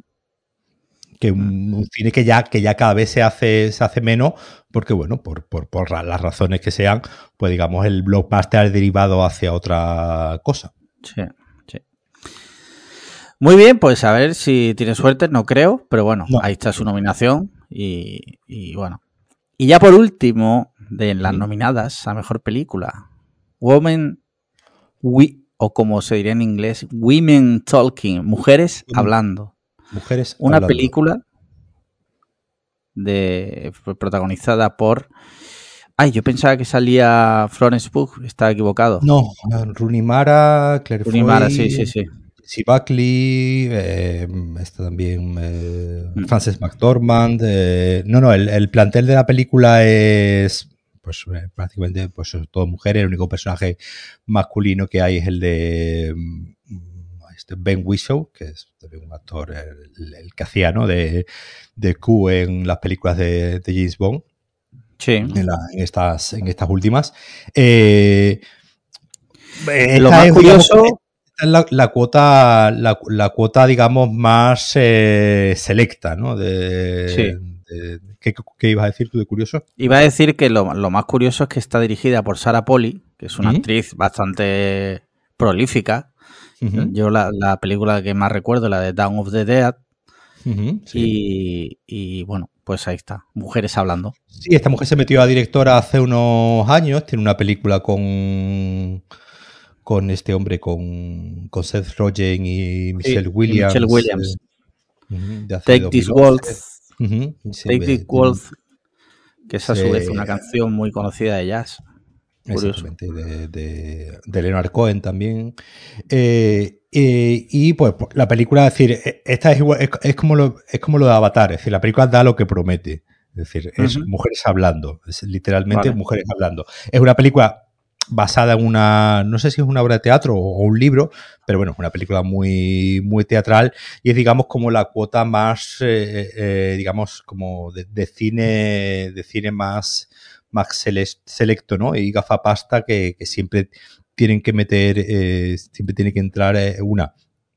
Es una película que no es. La película básicamente es un grupo de mujeres en una colonia, no se llega a decir, pero tipo Amish o una cosa así, ¿no? de, digamos, una especie de, colonia muy, muy cerrada pero en el año 2010. Es decir, no, no, no, la película además juega, juega con esta idea de, de un poco atemporal, ¿no? no, no la, la ropa es eh, antigua, pero hay detalles modernos, es decir, hay eh, juega una película muchas veces un poco incluso abstracta en el sentido de que eh, juega precisamente a que eh, son estas actrices, que son todas unos pedazos de, de actrices, porque el plantel es eh, estupendo, pero sí es verdad que es una película muy discursiva, una película de eh, cada uno su, su básicamente lo que ha habido es una serie de, de, violaciones. El personaje de Runimara está embarazada y se ha quedado embarazada a raíz de una violación y entonces pues se reúnen varias de estas mujeres de que viven en esta colonia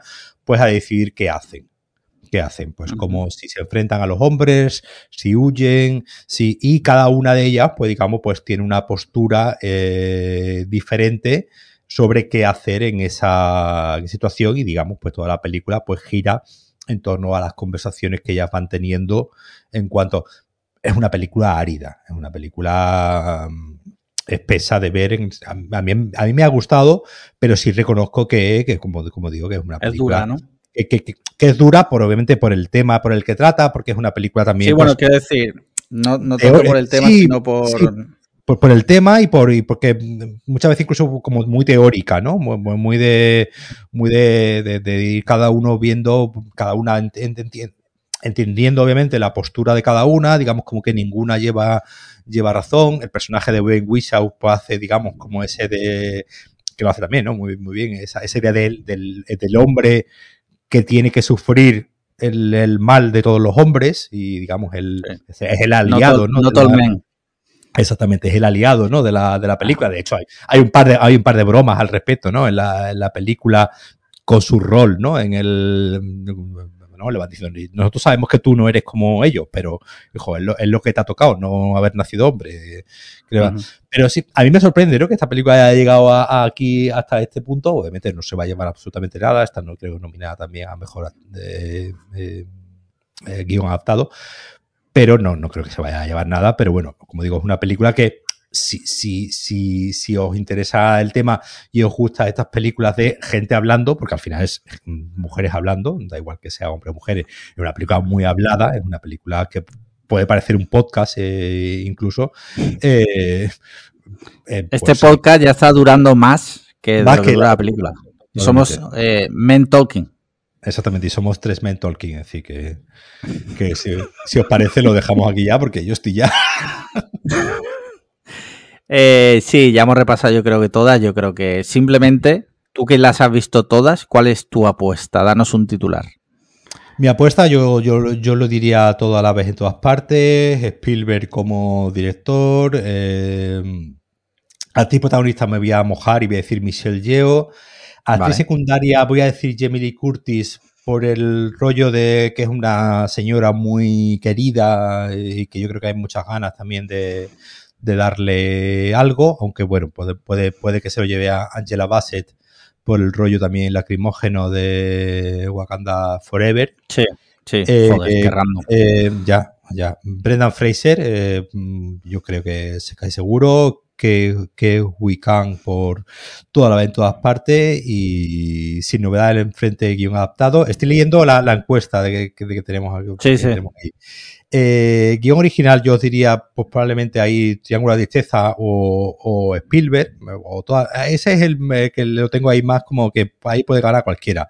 Y película internacional, seguro, sin novedad en el frente. Y Pinocho, de, Pinocho. de Guillermo del Toro. Vale. Muy bien, pues recordad, chicos y chicas, mecenas, que podéis participar en esta en esta concurso o lotería, quiniela, como le queráis llamar, de los Oscar y podéis ganar una taza oficial de Cliffhanger, primera temporada. Hijo de puta que eres. Eh, vale, eh, que... claro, solo para mecenas. Eh, pasaré, o sea, en el enlace del episodio estará el link eh, yo cerraré, para... yo cerraré la, la, encuesta. Claro, es decir, el que vote, si lo pones en el, si lo pones en el link, yo, yo la compartiría, compártela en el grupo, no la compartas en el, compártela en el grupo de, de mecenas. ¿Por qué? Porque si la compartes van a poder votar cualquiera. No, porque si lo comparto solo en Patreon. Ah, vale, lo compartes en Patreon, vale, pues está. sí, olvídate. Solo le llega a los, a los Patreon. de ah, todas formas, tienen que poner su, su nick. Tiene que poner su nick. Si vota, si vota alguien que no esté dado de alta, pues. Pues si gana ese, se pasa al siguiente. ¿vale? Exactamente. o sea que aquí no, aquí no hay tu tía. O sea, aquí la gente que no paga no, obtiene absolutamente nada. Correcto. Muy bien, pues vamos súper rápidos. Eh, videojuegos, ¿habéis jugado algo? Ah, no, no, yo, yo pensaba que ya habíamos acabado. Vamos a repasar. Eh, yo terminé respeta el formato. Venga, putísimas horas, hijo de puta. Yo, terminé las sofás 2 la semana pasada y por ah, ahora no me he puesto a jugar más nada. Eh, ¿Estás viendo la, serie? La, serie ya la semana que viene. O el capítulo de esta semana todavía no he tenido tiempo de verlo. Hostia, ayer no póntelo, a WhatsApp. Ayer me dio tiempo y hoy no me va a dar tiempo tampoco, pues son las 10 de la noche. Eh, eh, pero ya cuando terminemos de ver la serie, que ya la semana, semana que viene, grabaremos con Marquino el el, la segunda parte, la segunda parte de nuestro exitoso Ahí los dos juntitos, ¿no? Eh, tocando las pichillas, ¿no? Vale, vale, vale. Sabemos que la, no pasa nada porque la envidia habla por ti, pero no nos vamos a tocar la pichilla. Sí, sí, sí. Eh, bueno, en realidad si queréis lo dejamos aquí. porque es verdad que casi tres horas de entre una cosa y otra. Duro, duro. Sabemos que os gustan. ¿Has, empezado a, ver, ¿has empezado a ver Ganíbal? No, porque estoy viendo de Consultant. Vale, vale. Creo que sí que he empezado a ver Gannibal. Sí, lo, sé que has empezado a ver Gannibal en Netflix. Sí, sí. Puse yo el enlace eh, porque lo vi en Horror Losers, que es una cuenta de de, losers? de, sí, de terror. De, lo recomiendo porque habla bastante, descubre cositas. Y ya está. Bueno, pues ya está. Si queréis, bueno, terminamos aquí. Paco, muchísimas gracias de verdad aquí por eh, estar aquí tanto rato y rellenar de contenido gratuito, puesto que eh, Marquino y yo no podríamos haberlo hecho porque no hemos visto las películas. pues está. Luis, hemos leído los titulares, como siempre. Alguien, Alguien, tiene que hacer el esfuerzo. Alguien tiene que hacerlo, correcto. Pero de verdad, muchas gracias, corazón. Un abrazo muy fuerte. Y para los que se han quedado hasta el final, la semana que viene tendremos en el podcast eh, a Antonio Ortiz y a Matías. Por fin un, millonario. Exacto. Por fin un millonario en el podcast. No diremos quién es quién, si Matías o Antonio. Eh, pues nada, eh, ya sabéis, patreon.com barra podcast cliffhanger, podcastcliffhanger.com, calzoncillobaratos.com y si por lo que sea no hay dinero, cinco estrellas en Apple Podcast y comentarios y likes en iVoox. Y ya está. Un abrazo muy fuerte. de Venga. Chaito, chao. chao. Adiós, que no las da a grabar, tío, después de todo esto. Gimliano a por el Oscar.